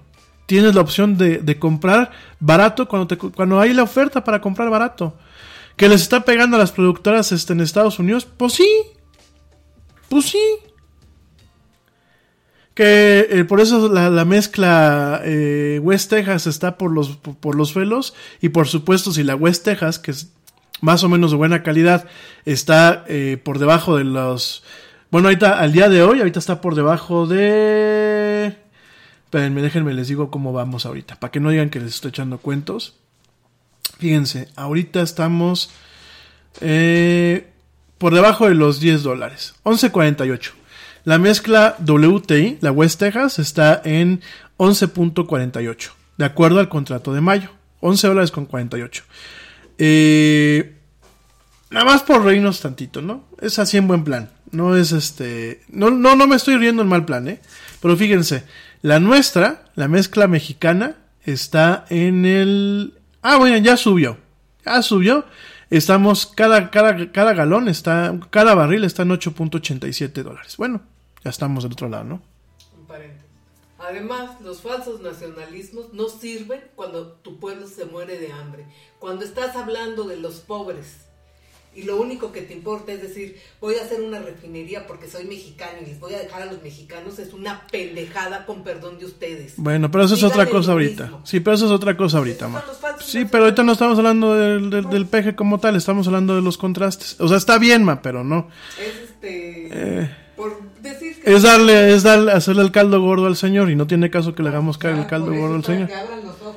A ver, aquí, aquí en, aquí en la audiencia de este programa es inteligente. Aquí no hay este gente que, que no haya abierto, no haya abierto los ojos y no sepa en el mundo en el que estamos viviendo. Para reírnos un rato. Sí, eso sí. Tanto están cacareando lo del petróleo. Y a lo que voy, y en eso tiene toda la razón del mundo la mamá del Yeti, ¿no? El tema, o sea, el petróleo, a ver gente, también eso es otra cosa que aquí en México tenemos como un tema raro. Eh, el petróleo nunca nos ha servido de nada. A nosotros como mexicanos no nos ha servido de nada. Ni hemos tenido las gasolinas baratas, ni nos hemos visto beneficiados porque no somos socios de la petrolera. Si todo el mundo dijéramos es que tenemos un apoyo a los impuestos, o tenemos que nos dan bonos, o que tenemos alguna forma de que nosotros como ciudadanía nos veamos directamente beneficiados de lo que es Pemex, nunca lo hemos tenido. Siempre ha sido la caja chica de los gobernantes, de donde agarran, y los que sí se han visto sumamente favorecidos son los del sindicato, ¿no? Pero no, no, tiene caso platicar eso, ¿no? Entonces, eh, lo que vemos, lo que vemos totalmente es el tema, eh, sí, por aquí me dice eh, Luisa, Luisa Fuentes, Luisa Fuentes dice, dice exactamente lo que pasó en Venezuela. Sí, Luisa, yo, yo entiendo, yo te entiendo a ti, a la mamá del Yeti, y coincido totalmente con ustedes. Pero eso también es un reflejo, porque nosotros ahorita, y eso creo que tenemos que dejarlo muy claro a la gente que escuchemos la del Yeti. Nosotros ahorita culpamos a Trump, culpamos a Bolsonaro, culpamos al peje, cumplamos, eh, culpamos a este señor eh, Nayib Bukele, culpamos a todo el mundo. Pero ojo, estos gobernantes fueron elegidos democráticamente por un grupo de la sociedad. ¿Y saben qué es lo peor de todo? No solamente que fueron elegidos por minorías, porque ojo, aquí en México hubo una parte muy importante de la ciudadanía que no salió a votar. Y esos abstencionismos favorecen a las tendencias que van ganando. Ganó Peña Nieto, pues fue por la parte que que no salió a votar. Ganó en su momento Calderón, lo mismo. El señor, lo mismo, tres cuartos de lo mismo, más que los mexicanos no pudimos ponernos de acuerdo para votar por el que le fuera a echar el montón al señor, ¿no? A Ricardo Anaya lo vimos como el muchacho, muchacho fifí, este, es un güey que sabía mucho, la chingada, ¿no? Porque, porque a los mexicanos no nos gusta la gente que sabe mucho. De hecho, yo me acuerdo que te, eh, mucho tiempo he tenido clientes y socios que entre más sabe uno, más se alejan, ¿no? Y hasta se burlan de uno. Es que tú lo sabes todo, ¿no, güey? Pues para eso, para eso me especializo, ¿no? Pero bueno. Y eso por un lado, mi gente. Pero no hay que olvidar a la gente que me escucha en España, que me escucha en Estados Unidos, que me escucha en México, que me escucha en todas partes del mundo, que no solamente nosotros votamos por esas personas, bueno, yo no voté por el PG, adiós gracias, ni voté por Peña Nieto en su momento, pero a lo que voy es, nosotros como sociedades no solamente votamos por esas personas, sino que salen de nosotros mismos, mi gente. Emanan de, de nos, de, emanan de la ciudadanía. No son monarquías. Andrés Manuel López Obrador emanó de la ciudadanía mexicana. Eh, Jair Bolsonaro emanó de la ciudadanía brasileña. Y si nosotros como ciudadanías y como sociedades tenemos caca en la cabeza, no nos extrañe pues que el presidente tenga caca en la cabeza y que sus representantes tengan caca en la cabeza. Si yo me atrevo a decir y a compartir que con un buche de agua salada ya evito el, el virus o que poniéndome Big Vapor en la nariz ya evito el virus, no me extraña que tenga un presidente que diga que los, eh, las turbinas eólicas les llame ventiladores y que afean el panorama, o que tenga gobernantes de, la misma cepa que dicen que esas, esas este, turbinas les roban el aire a los indígenas. Porque así como usted lo escucha, amigo que me escucha de afuera, de Estados Unidos o otros países, aquí tenemos gobernantes que piensan eso. Igual que en Estados Unidos tenemos a un señor Trump que también todo se le hace fácil y que los chinos tienen la culpa y que los mexicanos tenemos la culpa y que los canadienses tienen la culpa. Y fíjense, es muy propio de un gobernante populista echarle la culpa a todo el mundo. Pero no es más que el reflejo de sociedades que realmente, que estamos acostumbrados. Miren, hay un problema en las empresas e inmediatamente no. Fue Paquito el de producción Oye, es un problema de trabajo en equipo. No, fue Paquito el de producción el que lo echó a perder todo. Fue la de calidad. No, fue el de sistemas.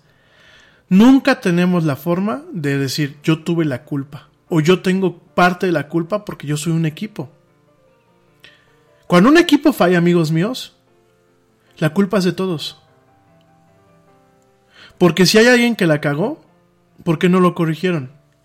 Si hay alguien que no hizo su trabajo, ¿por qué no se le invitó a que lo hiciera o por qué en su momento no se le reportó? Entonces, creo que tenemos que tener un proceso de maduración para entender todo ese tipo de factores. Lo que pasó en Venezuela me queda muy claro, me queda muy claro, Luisa. Yo no te digo que no ni a ti ni a mi mamá, por supuesto que no. Por supuesto, pero no, pero no es algo propio solamente del gobernante, es algo de nosotros. Y mientras nosotros como sociedad no cambiemos, que lo he dicho una y otra vez en este programa, no va a pasar nada, gente. No va a pasar absolutamente nada. Es más, nos vamos a ir a peor. Cada día vamos a tener gobernantes más malos, que luchen por superarse a ver quién es más malo entre ellos. Miren, eh, historias que les iba yo a platicar. Eh, historias de lo que está pasando ahorita en el tema de la tecnología eh, ya que, yo espero que haya quedado bien lo del petróleo. Me dice la güeyita que sí estoy muy enojado. No, no estoy enojado, gente. Miren, eh, yo no me enojo y no quiero y, y, no me gusta aprovechar mi programa como si fuera un tema armamentístico. Tampoco te quiero cansar a ti, audiencia, en el sentido de que a lo mejor sean los regaños, ¿no? Pero creo que tenemos que tener mucha madurez. Miren, eh, ¿Qué pasó hoy en, México? En Querétaro, en algunas poblaciones de Querétaro, sopas. Estaban jugando fútbol en la calle, llegaron los de seguridad, que muchos de los de, de seguridad ahorita que están llegando por parte del estado de Querétaro son voluntarios, ni siquiera son de planta del gobierno, y los recibieron a balonazos y a pedradas, cuando es por el bien de ellos. Eh, fíjense, ahorita que tenemos todo el tema de la tecnología, ahorita que podemos sacarle el mejor jugo a las nuevas tecnologías, para todo hay peros.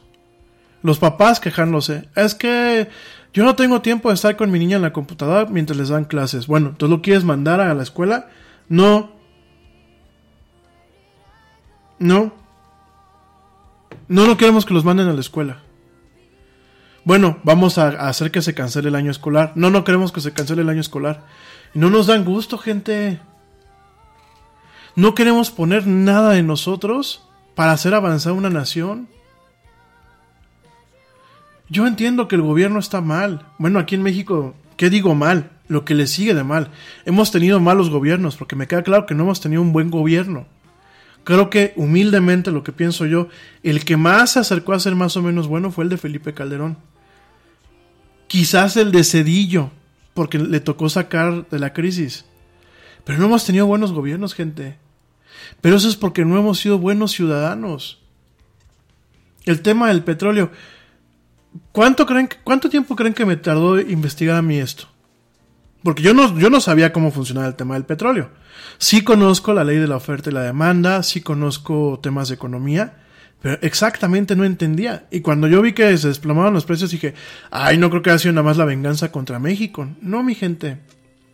A pesar de que los árabes nos están quitando eh, clientes en Asia y en Estados Unidos. No, la bronca era contra los americanos. Y empiezas a leer y te fomentas. ¿Cuánto creen que me, me tomó? Una hora. Una hora para leer, eh, investigar. Una hora para confirmar que lo que estuviese, eh, el enfoque que iba a agarrar era el más cercano a la realidad. O el que más, este, más coincide con lo que realmente está pasando. Me eché dos horas. Pero yo me eché dos horas porque tengo que darle aparte un proceso de revisión para poder salir aquí al micrófono y no decir tonterías. Que por cierto, fe de ratas, hablando de tonterías garrafales, fe de ratas que no hice eh, la semana pasada una aclaración. Basilia no está en Brasil, Basilia está en Suiza. La ciudad de Basilia, de donde viene el, el, modelo de solvencia de bancos, aseguradoras y eso, Basilia 2, viene de la ciudad de Basilia en Suiza, no de Brasil. Fe de ratas. Gracias al papá de Yeti que me hizo la, la noción. Gran fe de ratas. Fíjense, dispénsenme, fue un error. Lo reconozco no me puse a investigar realmente de cuál Basilia estaban hablando. Entonces, reconozco el gran error y una vez aprovecho para decirlo, ¿no? Pero a mí como, como, como comunicador me lleva a veces un poco más de tiempo. Cuando uno no tiene la obligación quizás de darle este repasón adicional para no meter la pata como lo acabo de hacer, es mucho media hora. ¿Por qué no lo, no lo hacemos, gente? ¿Por qué no lo hacemos? ¿Por qué no investigamos un poquito más? Bueno, oigan, nos quedan ya minutitos de programa. Eh, déjenme les platico algunas unas cuestiones pues en torno a esta situación. En Nueva York, el gobernador eh, Andrew Cuomo dijo el sábado pasado que eh, hay una orden ejecutiva que permite a los neoyorquinos obtener su licencia de matrimonio, su acta de matrimonio, a través de Zoom. Es decir, esta orden permite que tanto registro civil como eh, autoridades eclesiásticas, eh, curas, padres, este, pastores, rabinos puedan conducir ceremonias a través de esta plataforma de videoconferencia. Esto te recuerdo porque en Nueva York, pues todos los buros, todas las oficinas de registro civil están cerradas, de acuerdo a la pandemia del coronavirus. Y el sábado dijo el señor Andrew Cuomo que iban a permitir que se, que se formalizaran los matrimonios a través de la plataforma Zoom. En este sentido dijo el día sábado que no había, ningún, no había ninguna excusa cuando eh, hubiese una cuestión en el tema del matrimonio y que a partir del día sábado se podía hacer a través de Zoom, sí o no. Es decir, pues a través de Zoom te puedes casar en el estado de Nueva York a partir del día sábado. No esto por la afectación que tuvo, eh, esta orden va un poco más eh, adelante, además de que eh, no hay ningún requerimiento adicional, más que que tengan directamente Zoom o que tengan inclusive FaceTime. Obviamente todo este, este tema en algún momento se puede gestionar con los ejecutivos de las diferentes oficinas burocráticas, pero en Nueva York, para que no se paren las cosas, ya te puedes casar a través de Zoom sin importar tu credo y sin importar si te quieres casar directamente con eh, eh, por el civil o por el credo judío, católico o inclusive musulmán allá en Nueva York. Esa es una historia. Por otro lado te comento que eh, la película de The Batman, esta película de Batman nada más, de Batman, el Batman, que originalmente iba a llegar el 25 de junio del 2021, ahora está llegando el 1 de octubre del 2021. Esta película que bueno, pues de entrada pinta que será bastante mala. Eh, realmente como que Warner Brothers no, no le ha sabido dar mucho eh, papel o no le ha sabido realmente manejar lo que es universo cinemático, sobre todo el tema de DC Comics. Te recuerdo que, bueno, pues este, en esta película va a salir eh, como Batman, eh, pues va a salir este muchacho que es el que salía en Crepúsculo, como el Batman, o sea, alguien que bueno, no me voy a poner a comentar de eso ahorita, ya lo comentamos con Pablo Marín el año pasado que nos enteramos de esta película, pero bueno, la están atrasando. Otras noticias, pues Microsoft lanza lo que es el Plasma Bot, así se llama, el bot del plasma o el Plasma Bot, para reclutar a aquellos pacientes de COVID-19 que ya sean recuperados y que puedan donar parte de su plasma para intentar desarrollar una terapia alternativa o un tratamiento alternativo que permita eh, tratar a partir de anticuerpos, permita tratar lo que es el, coronavirus, ¿no? La enfermedad del SARS. Eh, esto, bueno, pues hay una... Eh, hay un trabajo por parte en Estados Unidos de algo que se le conoce como el COVID-19 Plasma Alliance, es un trabajo que se está haciendo junto con Microsoft dentro de esta alianza, en donde, eh, bueno, cuando tú te infectas de cualquier tipo de virus, llega un momento en que el sistema inmunológico produce anticuerpos. Esos anticuerpos eh, se quedan en la sangre y evitan que vuelva una carga viral como la que se tenía en el momento, ¿no? Entonces, este, lo que lo que se, de alguna forma se está buscando es que eh, los pacientes que se recuperaron de COVID, que tienen algo que se le conoce como plasma del convaleciente, es decir, si tú te acabas de recuperar, tienes dos o tres días que te dieron el alta, esa gente eh, se le está reclutando para que vayan, donen un poco de sangre y sobre ese plasma se pueda generar una terapia potencial sobre la cual se puedan iniciar eh, ensayos clínicos y puedan realmente verificar si los anticuerpos que se generan eh, y que son de origen alópata, es decir, eh, perdón, halógeno, es decir, de, de, factores externos, no alópata, halógeno, puedan ayudar a tratar esta enfermedad y a reducir su índice de mortandad, ¿no? Este tipo de terapias no son nuevas. en el 1980 se utilizaban para tratar lo que es la, la difteria e inclusive, bueno, perdón, en 1890, 1890 se utilizó eh, para tratar la difteria y durante 1918 infusiones de plasma se utilizaban para tratar a personas con enfermedades, eh, eh, obviamente de esta pandemia de la gripe. También a lo largo del tiempo estas infusiones de plasma se han utilizado para tratar gente con enfermedades como SARS, la SARS de hace una década, varicela y sarampión y bueno, eh, de entrada hay una información muy temprana que dicen que las infusiones de plasma han ayudado a eh, mejorar lo que es el tiempo de recuperación de los pacientes. Sin embargo, todavía es muy temprano para determinar qué tan efectivo el tratamiento es, ¿no?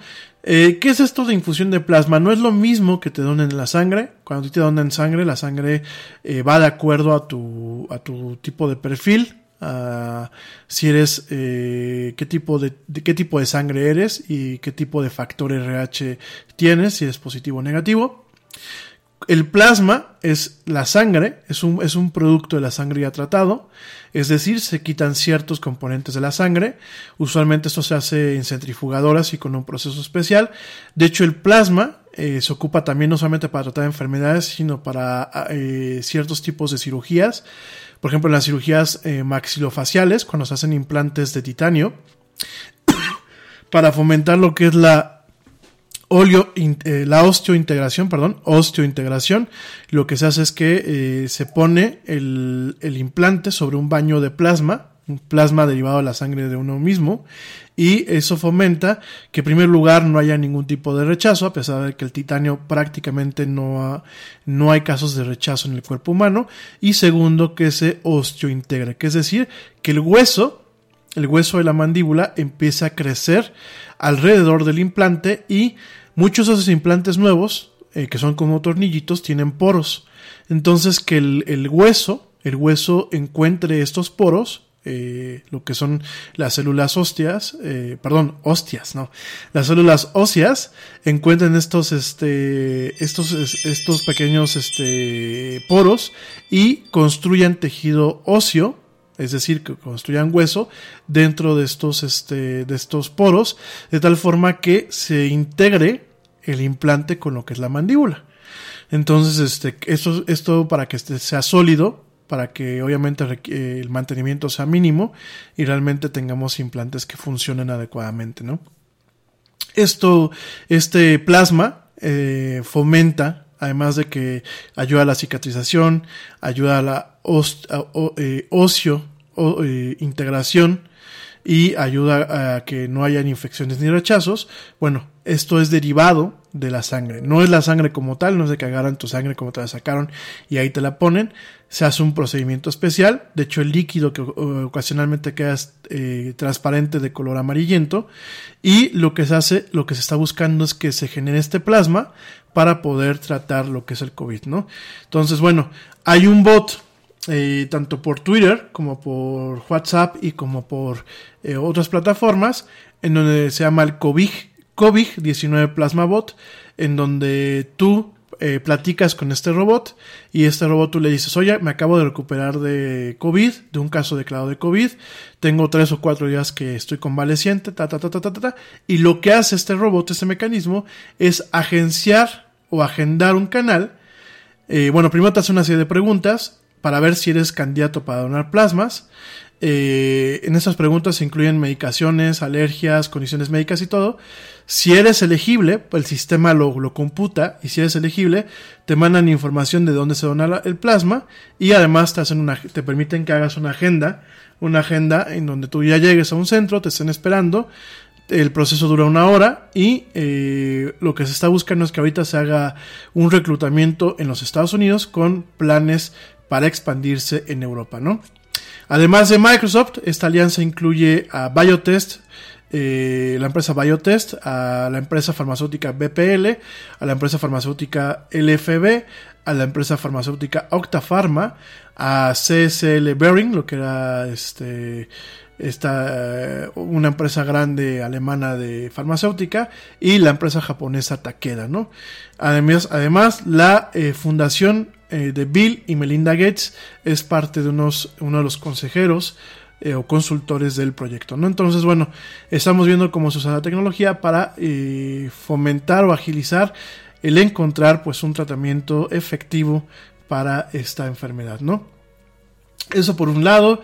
Por el otro lado, bueno, pues ya mañana platicaremos de cómo hay ingenieros, ingenieros de la NASA, que están operando eh, sondas, sondas de espacio profundo, los famosos rovers de la NASA en Marte y satélites desde su casa. Ya mañana lo platicaremos, una nota bastante interesante que nos habla, bueno, pues una vez más de la importancia de la, eh, del teletrabajo, del home office. Eh, por otro lado, te platico que rápidamente Sonos, Sonos, la empresa que hace estas bocinas inteligentes, acaba de lanzar su propio servicio de streaming de audio para competir contra Spotify, contra Apple Music, contra Google Music. Sonos Radio será el servicio por default disponible en las, en las bocinas de, eh, esta plata, de esta empresa.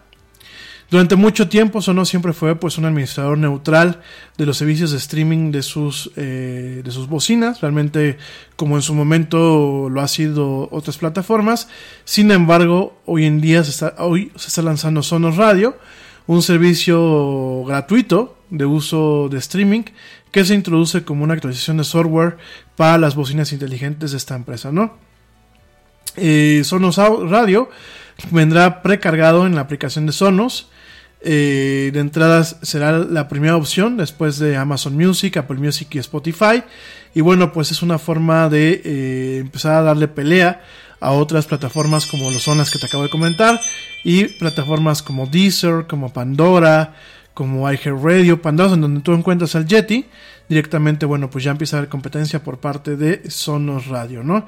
Entonces, bueno, pues ya Sonos se quiere meter, quiere entrar directamente. Esta plataforma eh, es gratuita para los usuarios de estas bocinas inteligentes. Y eh, de alguna forma, bueno, pues eh, lo que se está buscando es que haya una competencia con los servicios ya establecidos como los que te acabo de mencionar, ¿no? Hablando de eso, pues el día de hoy Spotify lanzó un servicio, unas playlists curadas de podcast, en donde, bueno, pues directamente sus expertos que trabajan en Spotify, al igual que tienen listas curadas de música latina, de música para hacer ejercicio, música rap, música jazz, etc. Estas listas que dicen del equipo de Spotify, bueno, pues el día de hoy se lanzaron estas listas del equipo de Spotify sobre diferentes podcasts, ¿no? Y diferentes géneros de podcast. Hay que recordar que no todos los podcasts son como la del Yeti, hay géneros no solamente de noticias o de comentario o de opinión, sino hay géneros directamente también de eh, podcasts de aventuras, eh, como lo que era antes las radionovelas. Bueno, pues ahora lo estamos viendo directamente en el entorno del podcast, ¿no? Entonces, este Spotify está lanzando ahorita sus listas curadas.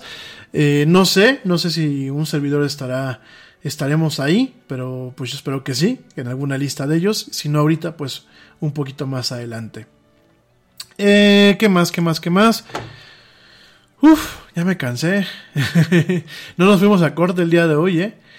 Eh, bueno, te, te, recuerdo que Super Mario Maker 2 para Nintendo Switch el día de hoy lanzó un modo nuevo que eh, va a permitir construir mundos completos de eh, Super Mario World.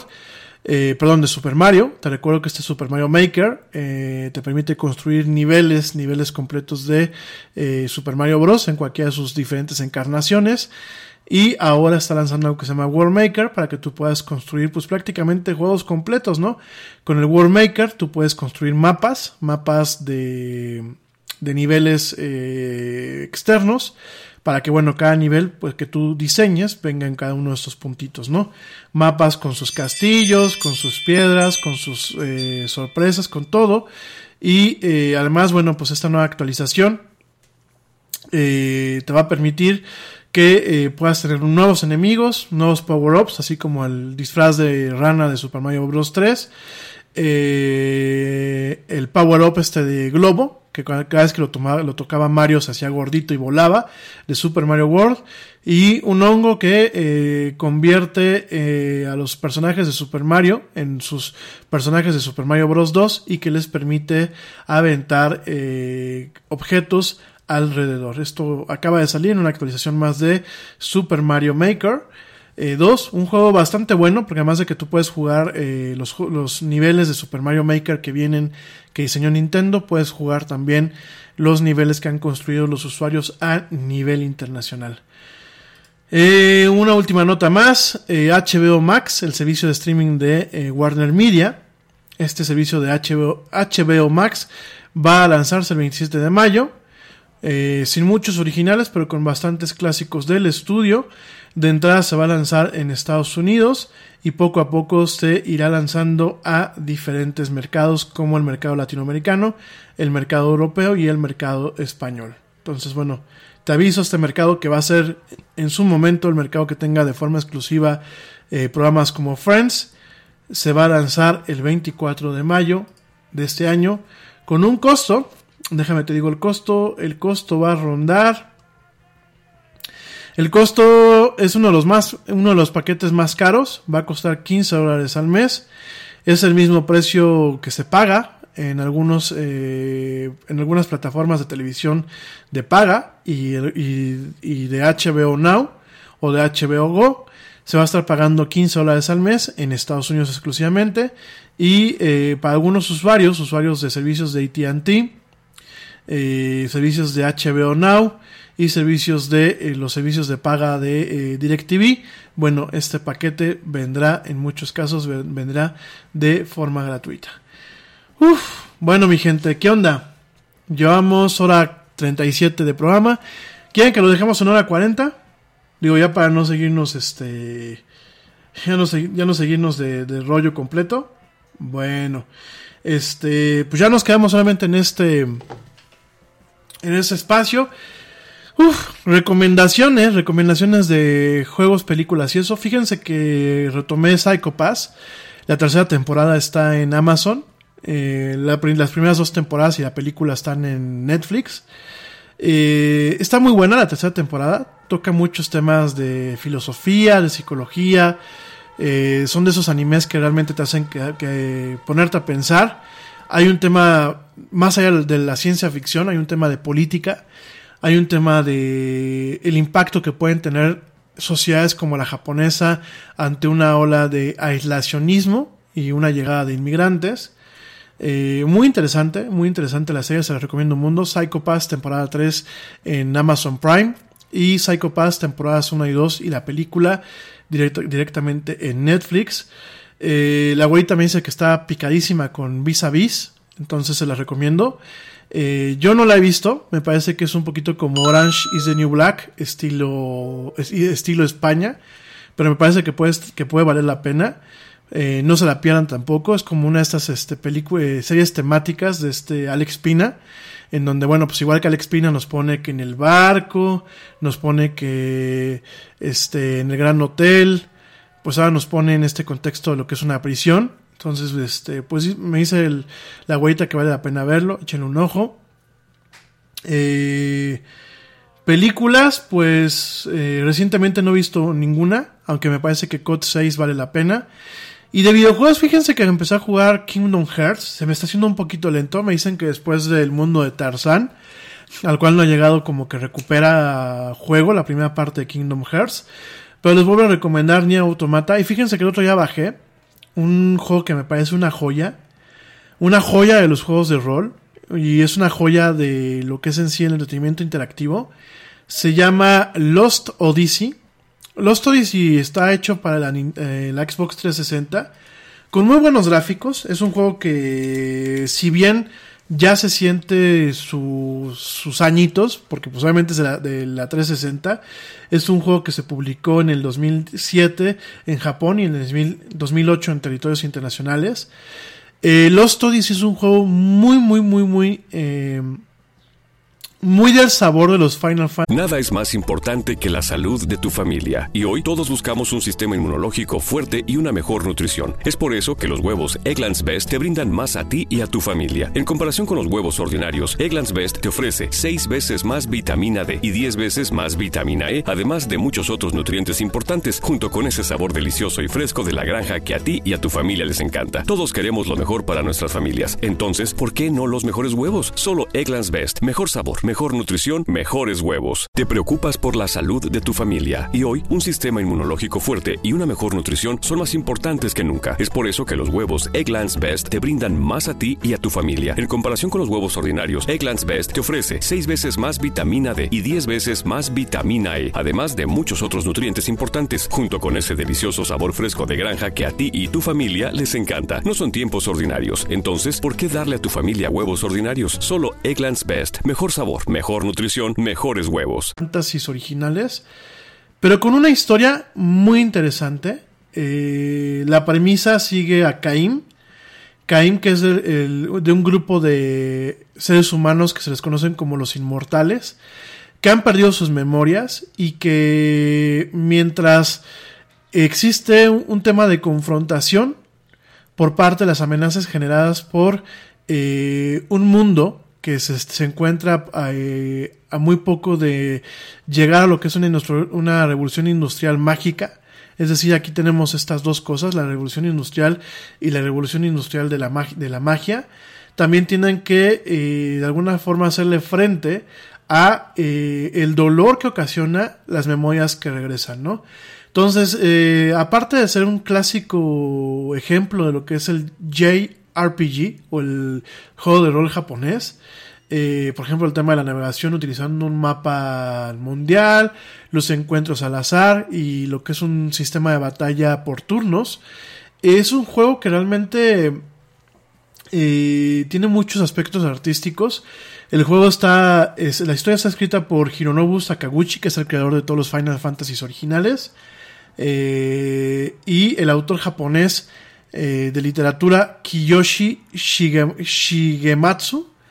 Eh, Sakaguchi quería pues crear un juego muy reminiscente de lo que era Final Fantasy, pero con emociones, eh, evocando emociones humanas, y mantuvo el juego dentro de las expectativas del género para que él mientras pudieran ambos, Sakaguchi y Shigematsu, pudieran experimentar directamente con lo que es la historia, ¿no? A pesar de que este juego tuvo muchos retos a nivel técnico y tuvo un desarrollo bastante difícil, desde el encontrar una tecnología para lo que es el motor, lo que muestra todo lo que es el 3D, y lo que muestra todo lo que es el tema de, los, de la lógica y la inteligencia del juego, hasta el tema de, de cómo funciona el juego de forma realista. Eh, realmente es un juego pues eh, clásico el tema no solamente de que se ajusta a muchos a muchos temas y a muchos eh, puntos pilares de lo que es el género del JRPG del juego de rol japonés sino que también hay que reconocer que los padres de una de las máximas franquicias que es Final Fantasy estuvieron detrás de este juego. Por un lado tenemos a Sakaguchi, por otro lado tenemos a Nobuo Uematsu, que bueno, pues es un veterano de la música de este tipo de juegos, es el que compuso muchas, muchas piezas de las series de Final Fantasy. Y eh, este juego, bueno, se llevó un buen rato, al final cuando salió, es un juego que no tuvo muy buena aceptación en, en- Japón, no tanto por la historia, sino por, eh, digámoslo así, el estigma que eh, generaba el, ser publicado por una empresa como lo era Microsoft, que en, Japón nunca ha sido muy popular. Eh, fue en su momento el juego de, eh, para, para consolas más, la- más grande en su momento, tanto para Xbox 360 como para la PlayStation. ¿Por qué? Porque bueno, este fue un juego que se vendió con cuatro, cuatro discos, cuatro DVDs de doble capa, en un juego totototote. Prácticamente son 60 casi 50 gigas de puro juego. Y lo puedes bajar directamente para la Xbox One. De hecho, creo que cuesta eh, 50, no, 160 pesos para, para bajarlo desde la Xbox eh, Live Store aquí en, en México. Creo que cuesta menos de 5 dólares en Estados Unidos. Yo lo tenía cuando lo compré para la Xbox 360, nunca lo, nunca lo bajé, que nunca lo terminé, pero este, lo volví a instalar hace unos días y es un juego muy interesante. La historia es sumamente, sumamente interesante, sobre todo porque Caim y los inmortales empiezan a encontrarse con partes de su futuro. Por ejemplo, Caim en- llega un momento en que se encuentra con sus nietos. Entonces tienen a los mortales y a los inmortales. Los mortales sí pueden eh, adquirir nuevas habilidades eh, subiendo niveles. Los inmortales tienen que eh, estar vinculados con un mortal para poder aprender porque bueno, pues este, los inmortales no, no saben ninguna habilidad eh, en un momento, tienen que generar un vínculo con un, con un mortal. Y hay muchas partes poéticas, hay muchas partes en donde, bueno, se hace un análisis sobre la, la fragilidad del ser humano, sobre la reflexión en torno a lo que realmente representa ser un ser humano, un individuo, la parte de qué tanto es la personalidad de los seres humanos en base a la memoria de los seres humanos. Eh, bueno, hay, hay muchas, muchas, muchas, muchas cosas interesantes. Eh, vale la pena el juego. Si tienen chance de jugarlo, jueguenlo. De hecho, bueno, pues en su momento Famitsu, que es una revista de, de videojuegos muy popular en Japón, muy emblemática, le dio 36 eh, de 40. El juego, los cuatro críticos le dieron un 9. Eh, es uno de los juegos de más alto nivel. En Estados Unidos se le dio mucha, mucha, mucha eh, predominancia, a pesar de que, bueno, habían, habían cuestiones que eh, mucha gente dijo, eso es un clásico RPG japonés. Sin embargo, sin embargo, bueno, pues es un juego bastante, bastante interesante, ¿no? Echen un ojito, echen un ojito, vale mucho la pena. Es un juego viejo, pero que creo que ha envejecido bien. Los gráficos son nuevos, eh, el juego es bastante movido. Quizás la única parte, pues, es el tema de el juego de rol, de japonés, que es por el tema de turnos. Pero vale mucho la pena y tiene muchas, muchas, muchas cosas bastante interesantes, ¿no? El tema de, eh, pues el tema de, de, de lo, digámoslo así, el problema de cuando unos, eh, un caso que fuera alguien inmortal, el tema de la misma reflexión sobre qué es el ser humano, Eh, se tocan algunos temas de René Descartes, de Jung. Vale mucho, mucho la pena, ¿no? Igual que, fíjense que ustedes que en, en también se meten muchos temas de psicología, de filosofía. Vale mucho la pena. Si tienen chance de echarles un ojo, pues échenselo. Uf, en fin, ¿no? Pues nosotros así nos hicimos este, poca, orto- poco, poca ortodoxa, me dice mi primo. Eh, fíjate que lo vimos con Lau. Poco, eh, poco ortodoxa. Me pareció una, una buena película. Está basada en una biografía de eh, una autora que pasó por lo mismo. Y es de cómo una mujer de una comunidad ultra ortodoxa, porque es lo mismo que siempre le digo a la gente, en los judíos, pues hay de diferentes razas, ¿no? Lo digo en buen plan. Están los ultra hiper laicos, como un, como un seguidor que se come sus taquitos al pastor, su cochinita pibil, se come, no sigue, sigue las tradiciones. Es que aparte el judaísmo, digo, no voy a entrar mucho ahorita en este tema, me voy muy rápido, pero el judaísmo es, tanto por un lado es un pueblo, el pueblo judío, como por otro lado es la religión. Eh, por supuesto van muy de la mano ambas cosas y me atrevo a pensar que no hay un tema donde exista una indisolución del pueblo con su credo. Sin embargo, bueno, pues los judíos tenemos, yo por ejemplo soy judío por, por el lado de mi mamá, lo cual me toca ser judío totalmente.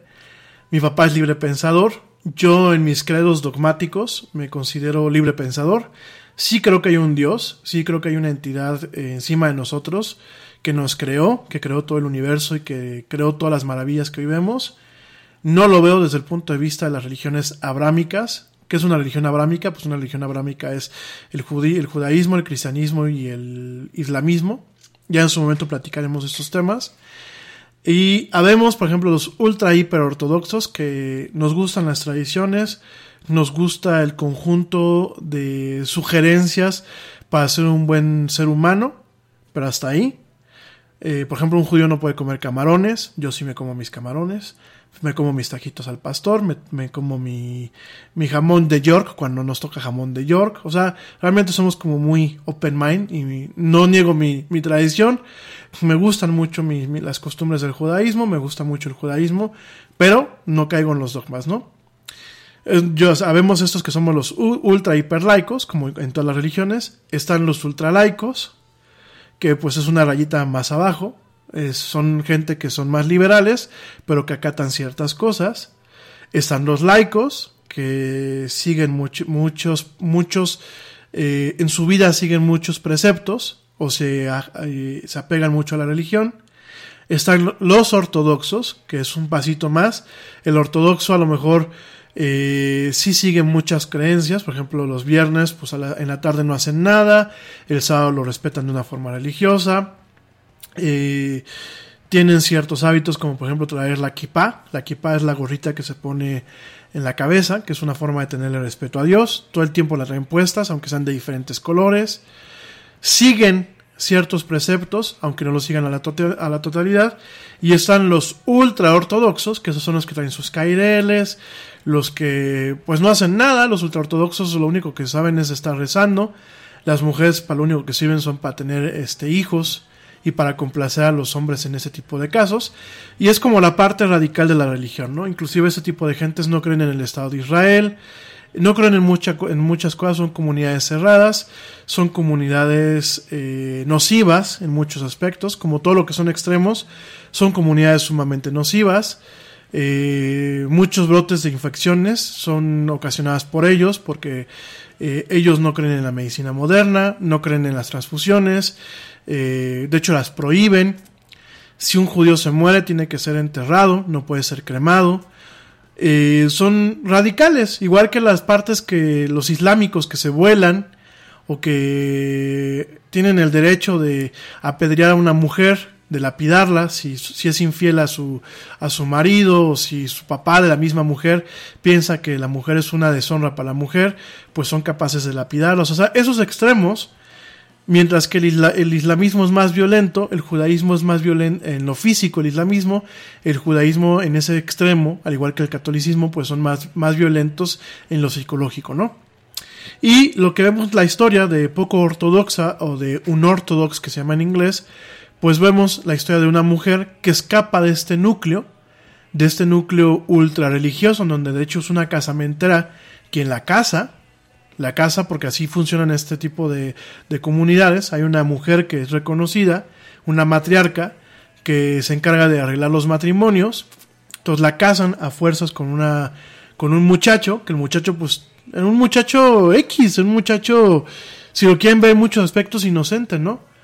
Lo, los casan, esta muchacha pues se cansa, escapa a Alemania, donde su mamá de esta muchacha había escapado años antes, porque aparte la mamá pues era lesbiana y termina escapando.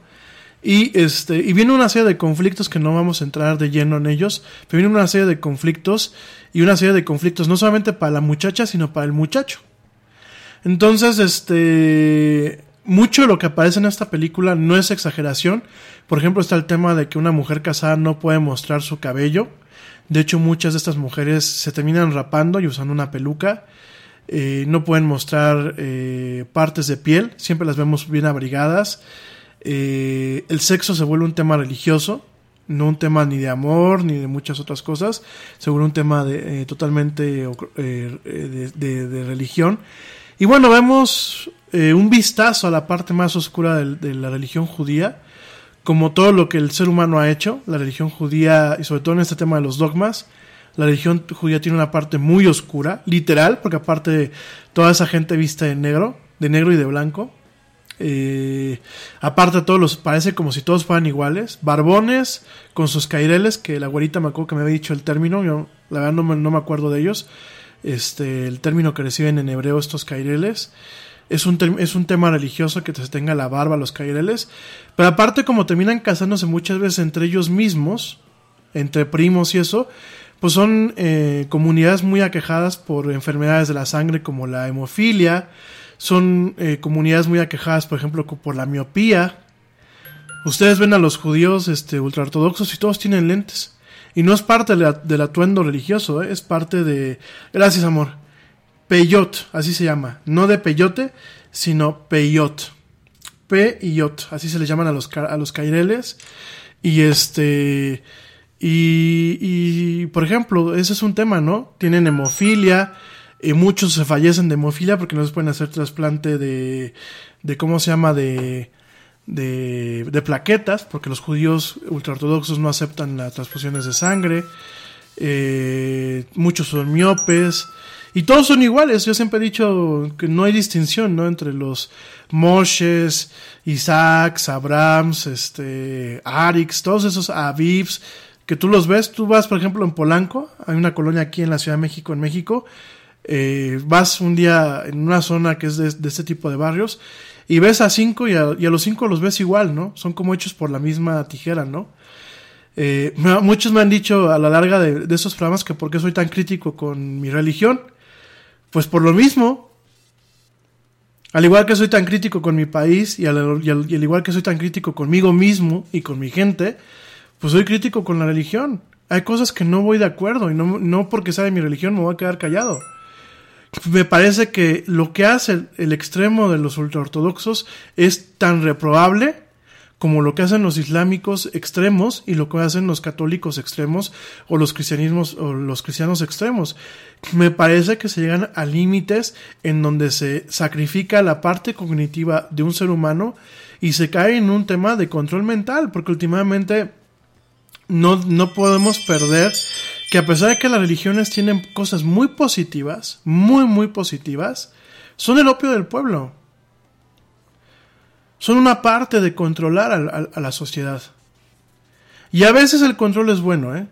Yo no te digo que a veces no hayan cosas buenas de cómo eh, las enseñanzas de, por ejemplo, la Biblia, la Torá, eh, no te digo que no hayan cosas rescatables y muy buenas. Por supuesto que las hay sobre todo en, buscar ser un mejor ser humano. El amor al prójimo, el respeto al prójimo, eso me parece excelente. El judaísmo tiene muchos detalles que inclusive van en el tema de la higiene personal. Sin embargo, cuando ya llegamos a un tema extremo me parece muy muy peligroso. Y como lo vimos en el tema de poco ortodoxa es eso, ¿no? Vemos el, tema de eh, cómo inclusive hasta mafias, ¿no?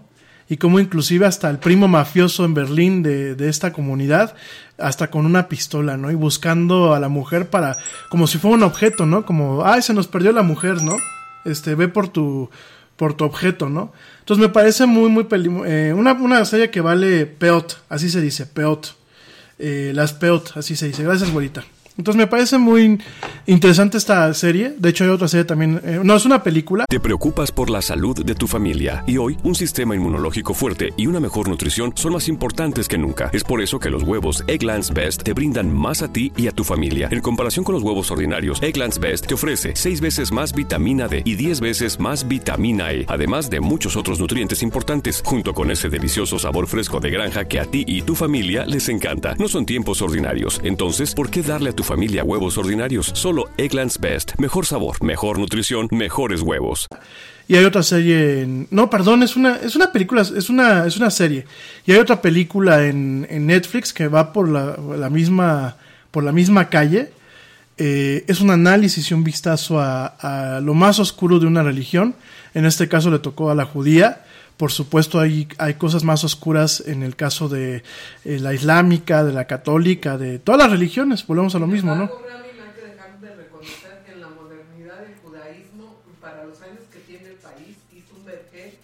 son grandes científicos y descubridores de, de grandes este, eh, vacunas, de grandes... Sí, bueno, uh, yo coincido contigo, Ma, pero no todos en Israel son judíos. Hay católicos, eso es una cosa que también a, la, mi audiencia quiero que lo sepan. Yo viví un año en Israel y me di cuenta que Israel no es el país que muchas veces pintan los medios o que pinta la gente ignorante. Israel es un país en muchos aspectos muy moderno, no todos son judíos, hay cristianos judíos, hay cristianos isra israelíes cristianos, israelíes católicos, israelíes árabes, porque de hecho hay mucho israelí árabe, árabe que vive directamente en el territorio de Israel, no en la parte de Palestina. Eh, las ciudades, por ejemplo, como Tel Aviv y Haifa, son muy modernas. Hay un tema de, mo de modernidad social en muchos aspectos. Eh, tú vas, por ejemplo, un viernes en la tarde en Tel Aviv y te vas a, a, topar con que son ciudades, en muchos casos, como inclusive europeas. Eh, para que lo tomes de referencia, uno de los primeros Love Parades, que estos desfiles de música electrónica y de viva el amor, el amor sin sexos y sin religiones y sin credos, uno de los primeros y más fuertes fue en Israel y hasta la fecha se sigue siendo uno de los más fuertes y más llamativos sigue siendo en, Tel Aviv, el famoso Love Parade. Eh, Israel es muy moderno, le ha dejado muchas cosas buenas a la humanidad, eh, convirtió en un desierto, lo han hecho un vergel, lo han hecho un oasis en muchos aspectos, han logrado crear plantas desalinizadoras que en otros países no se tienen. En el tema de tecnología, mucho lo que vemos hoy en día se lo debemos a ellos. Te recuerdo que el procesador que lleva eh, el iPhone, eh, a partir de la A6 me parece, los procesadores han sido diseñados en Israel y fabricados en, en Taiwán y en China. Y este y los israelíes como tal eh, son un pueblo muy simpático. Eh, son muy variopintos porque son muy gritones. Eh, muy modernos en muchas cosas. Pero desafortunadamente cuando se fundó el Estado de Israel, y eso hay que decirlo, se fundó bajo la premisa de que era un Estado solamente para los judíos. Entonces parte de su control político radica también en leyes que van derivadas de lo que es la Torah, del Talmud y de diferentes libros que componen el conjunto de textos de lo que es el judaísmo. Entonces, por ejemplo, en el Knesset, que es el Congreso, el Parlamento, porque bueno, Israel funciona con un sistema eh, europeo, el sistema parlamentario. En el Knesset tenemos eh, representación por parte de grupos eh, religiosos de extrema, ¿no? Hay un grupo que se llama el Shas, que el Shas eh, representa a los sefardíes ojo, y a los hasidicos. Y esos, bueno, tienen muchas tomas de decisiones que desafortunadamente han ralentizado el avance social en algunas partes en, en, en Israel, ¿no? Ahora, para, para, en Israel hay mucha gente que es eh, ultra, ultra laica. Gente que, pues sí, somos judíos, somos israelíes, pero hasta ahí, ¿no? Y que de hecho tienen un... ¿eh? Sí, ya lo expliqué al principio, también somos un pueblo, el pueblo judío. Y eh, a pesar de que no es, no es indisoluble, o sea, no, no es que puedes decir, es que él es judío, pero no es judío. No, o sea, tú, el, el pueblo judío lleva inherente el judaísmo como tal, como, como un sistema de credos, costumbres. A pesar de todo eso, la gente en Israel se lleva las cosas muy, muy ligeras. O sea, el ayuno del Yom Kippur, yo me acuerdo cuando yo estuve en Israel, había mucha gente que dijo, pues sí, es un día para guardar, pero aquí nos ayuna. Y no por eso dejaron de ser judíos, ¿no? Eh, es un tema muy complejo. Realmente hace falta ir a Israel, porque uno, uno puede platicar las cosas y uno las puede ver desde fuera, y siempre puede tener un tema de una noción eh, mal concebida. Pero cuando tú ya vives en Israel y vives un año, y, aparte te toca ver la realidad, porque no solamente hay el Yeti vivió muy cómodo en, en, en, en el lado israelí, ¿no? A mí me tocó ver la realidad de la franja de Gaza, me tocó ver la realidad de los palestinos. Eh, ya es para otro programa, porque si no, no salgo, ya, ya empiezo a tener hambre. Y este... Nada más una mm, El otro día que se publicó X artículo de Israel ahora con lo de la pandemia, los que salieron a decir que Israel no existe, que es algo inventado. O sea, sí. Pero es, mira, es una parte de una creencia que, eh, miren, es lo que eh, siempre hemos dicho. El ser humano como que tenemos ganas de aferrarnos a, en muchas cosas al... No, al medievo, al medievo. Las vacunas no sirven. Las vacunas son malas. El hombre no llegó a la luna. Este, la ciencia no sirve. Israel no existe. Israel es un invento de los ingleses, ¿no? Eh, muchas cosas que la verdad yo creo que hace 20 años, no, porque hace 20 años estábamos hablando del año 2000, hace 30 años te la creía, porque no existían los medios para conocer. Hoy ya no. Entonces, este, de verdad ya hablaremos en algún momento, a lo mejor hacemos un programa especial de Israel. Israel, como cualquier país, como cualquier eh, parte donde hay un ser humano, tiene sus bemoles, tiene sus cosas buenas, tiene sus cosas malas. Eh, han habido muchas cosas buenas, han habido también muchas cosas malas. El conflicto árabe-israelí es muy complejo, muy, muy, muy, muy complejo. Es un, es un conflicto al cual no se le puede tomar un solo bando. Me parece que hay muchísimos intereses, me parece que hay muchi- muchas eh, nociones eh, mal, malamente concebidas, pero definitivamente, bueno, eh, hay muchas cuestiones en donde eh, Israel es un país que en muchos aspectos sigue siendo un país envidiable en, en- varias cosas, ¿no? En otras tantas no. Pero así podemos decirlo para cualquier país. O sea, realmente son países, muy pocos los países que podamos hablar de cierto grado de, entre comillas, perfección, ¿no? Entonces, este, en el tema de eh, Poca Ortodoxa de Netflix, muy recomendada la serie. Eh, los capítulos se dan como agua. Échenle un ojito, vale mucho la pena. Y pues ya, ya mañana platicamos otras cosas. Eh, sí, al final se me fueron los regaños en el programa. Dice la abuelita que llegué gruñón de la calle. Pues quizás un poco. Es que aparte venía escuchando el radio. Antes de, de marcar a la güera, este, venía escuchando el radio cuando, cuando fui a comprar cosas. Y aparte que me pone muy nervioso ver cómo la gente eh, no hacemos caso. Miren, llegué yo al HIV y habían gente con los niños esperando afuera.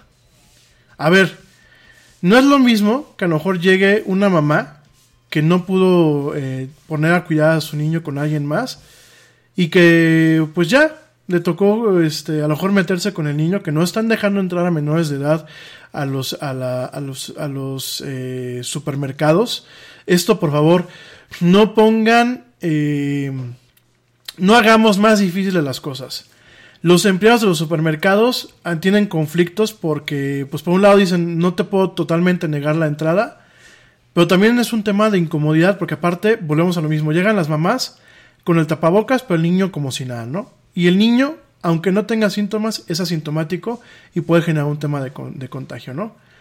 Punto número uno. A la orillita del carro, sí. Punto número dos.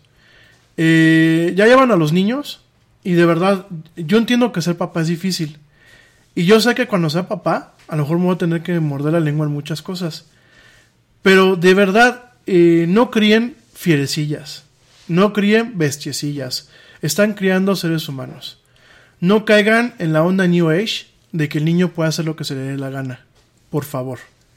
Eh, creo que hay un tema en donde el adulto sigue siendo el adulto, el adulto es responsable de lo que hace o deja de hacer el niño muchas veces, hasta una edad, y me parece muy importante que en, días tan críticos como este, se, hagan ustedes responsables del niño en los espacios públicos.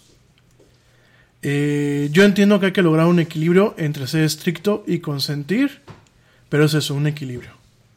El niño no manda, ¿eh? Porque me tocó ver, por ejemplo, hoy un caso donde el niño a huevo quería entrar y, le decía a la señora, al, a la, la muchacha de la entrada, es que mi niño quiere entrar. Ay, güey, no, pues mi niño quiere que estalle la Segunda Guerra Mundial. Déjame, la estallo para que el niño esté a gusto, ¿no? Entonces, por favor, sean conscientes de ese tipo de cosas, ¿no? Y esta señora en particular iba con su esposo y con el niño. Y se tuvieron que quedar afuera. ¿Para qué se exponen? Tranquilamente el señor y el niño se hubiesen quedado en su casa. Entonces, eh, en parte me pongo de mal humor por eso, porque digo, es que no estamos entendiendo. Y de verdad esto no es un juego. Y no lo hicieron los reptilianos, no lo hicieron los Illuminatis. Los Yetis tenemos laboratorios en el Himalaya, este, científicos y secretos, pero no, no fabricamos virus. Fabricamos programas de radio como este y fabricamos cosas creativas. No hacemos virus de, para matar a la humanidad. Yo les voy a decir una cosa. Si hubiese sido un virus eh, creado en el laboratorio, a ver, yo me imagino, fíjense. Yo tengo un laboratorio de, de armas biológicas, que sí existen, ¿eh? Eso sí existe. Pero a ver, yo voy a hacer un arma biológica y voy a dejar que se me escape y voy a dejar que se enferme una parte de la, población y otra se muera y algunos sí y algunos no. Oigan, pues qué científicos chinos tan más tontos, ¿no? Porque si tú tienes un laboratorio para hacer armas biológicas, pues yo hago virus y hago armas que maten. No a haber de que te dé una gripa y que dé chance que el pelón, el pelos de zanahoria de, de Estados Unidos hable y que el que de aquí rebuzne y que el de Brasil rebuzne doblemente. No, cabrón. Yo voy a hacer algo para que la gente se muera. Porque para eso es un arma. Entonces hay que tener un poquito de lógica. O sea, hay que pensar, si lo quieren ver así, pues hay que pensar como un militar. Esto es un pinche virus pedorro. Si yo lo hubiese hecho en un, laboratorio chino, en un laboratorio de armas chinas, de armamento biológico chino, pues yo hubiese hecho, a ver, y los chinos que son sanguinarios, pues un virus que es más, así tipo el ébola, cabrón. El ébola, que sangren, que sean hemorragias, que se estén muriendo en una, en una agonía tremenda, cabrón. Para que, para que sea un arma. De otra forma, estos son virus que seguramente nos vamos a seguir topando por todo lo que hemos platicado en otros programas de radio. Entonces, pero bueno, mi gente. Yo creo que por eso vine un poco molesto, ¿eh? El tema de la inconsciencia sí me, sí me pone... Pues me pone un poco nervioso. Pero bueno, en fin. Eh, ya nos vamos, ahora sí ya. Dos horas de, programa con 10 minutos. Ya me seguí.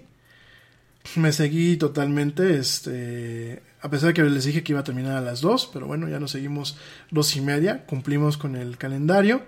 Eh, no cumplí con la agenda totalmente, les iba a platicar otras notas un poquito más relax, pero bueno, había que tocar el tema del petróleo, había que tocar el tema de la, de la, de la epidemia, había que tocar varios temas que bueno, son temas eh, que al final del día no podemos esquivar. Y eh, fíjate que estoy viendo acá nada más para cerrar el, el, el, programa, estoy viendo un, una imagen que compartió la güerita en su Facebook, en donde sale un chavo dándole, dándole su despensa a una familia necesitada, eh, pero tomándose una foto. Y coincido con lo que dice ella, la humildad se acaba cuando se presume. Ahí deja de ser un humilde. Y eso es muy de, muy de la, muy de, ¿cómo se llama? De, de los políticos, ¿no? Los políticos no hacen nada sin que existan las evidencias de, miren, salí a darles limosna a la gente que va a votar por mí. Mira, salí a hacer esto. Entonces, coincido con esta imagen y te lo dejo de tarea. La humildad se acaba cuando se presume un acto que en teoría es humilde. Entonces, este, pues bueno, realmente, solamente para que lo tomes en cuenta. Mañana de qué vamos a estar hablando? Mañana vamos a hablar de eh, algunas curiosidades del mundo de la tecnología. Por ejemplo, pues Microsoft está lanzando algunos productos nuevos. Vamos a estar platicando de cómo los eh, deportes hoy en día eh, se fueron a un plano totalmente electrónico. Hay ligas electrónicas de fútbol, hay ligas electrónicas de fútbol americano. Eh, hay muchos eventos que van a quedar ahorita pues solamente al tema digital. Vamos a estar platicando de algunas películas que van a salir próximamente en digital. Y vamos a platicar de unos temas un poco más llevaderos. Además del el tema diario que tocamos de la pandemia, de sus efectos y de varias cosas más. Aquí en México supuestamente estamos en fase 3 ya a pesar de que se salió a declarar así como con miedo, no se dijo las cosas como se debían de decir, porque por supuesto el declarar una fase 3 tiene un costo político, que yo creo que cualquier gobierno que pudo haber eh, estado, sea bueno o sea malo, lo va a tener que pagar. Y eh, vamos a platicar mañana del de, día 20 de abril, que es el día de la marihuana. Ya sé que fue ayer, ya sé que había que platicarlo hoy, pero bueno, mañana lo vamos a platicar. Y pues de eso y de muchas cosas más, mañana vamos a estar en esto que es la hora del Yeti. La hora del Yankee que diga. No, no, señora, este, Maya Elena, es eh, la hora, la era del Yeti, la mañana del Yeti, en fin. La mañanera es porque es en la mañana, no porque seamos chairos, ¿verdad? Pero bueno, mi gente, ya nos vamos. Les mando a todos un fuerte abrazo, por favor, quédense, quédense en casa, pórtense mal, cuídense bien. Nos escuchamos mañana en punto de las 12 pm, hora de México, 7 pm, hora de la península ibérica, allá en España. Gracias, pórtense mal, cuídense bien, quédense en casa y como dice el tío Yeti, vámonos. ¿Por qué? Pues porque ya nos vieron. Nos escuchamos el día mañana.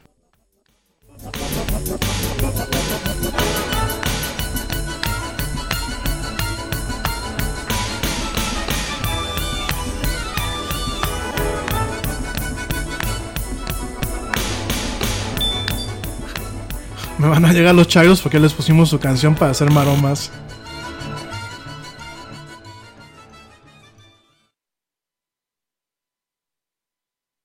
¡Oye, hay más helado!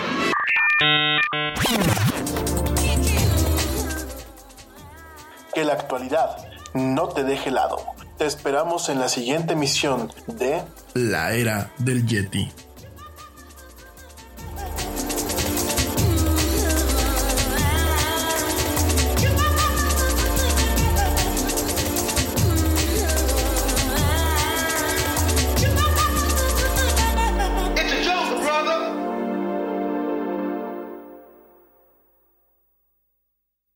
Nada es más importante que la salud de tu familia, y hoy todos buscamos un sistema inmunológico fuerte y una mejor nutrición. Es por eso que los huevos Egglands Best te brindan más a ti y a tu familia. En comparación con los huevos ordinarios, Egglands Best te ofrece 6 veces más vitamina D y 10 veces más vitamina E, además de muchos otros nutrientes importantes, junto con ese sabor delicioso y fresco de la granja que a ti y a tu familia les encanta. Todos queremos lo mejor para nuestras familias. Entonces, ¿por qué no los mejores huevos? Solo Egglands Best. Mejor sabor, mejor nutrición, mejores huevos. Te preocupas por la salud de tu familia y hoy un sistema inmunológico fuerte y una mejor nutrición son más importantes que nunca. Es por eso que los huevos Egglands Best te brindan más a ti y a tu familia. En comparación con los huevos ordinarios, Egglands Best te ofrece 6 veces más vitamina D y 10 veces más vitamina E, además de muchos otros nutrientes importantes, junto con ese delicioso sabor fresco de granja que a ti y tu familia les encanta. No son tiempos ordinarios, entonces, ¿por qué darle a tu familia huevos ordinarios? Solo Egglands Best. Mejor sabor, mejor nutrición, mejores huevos.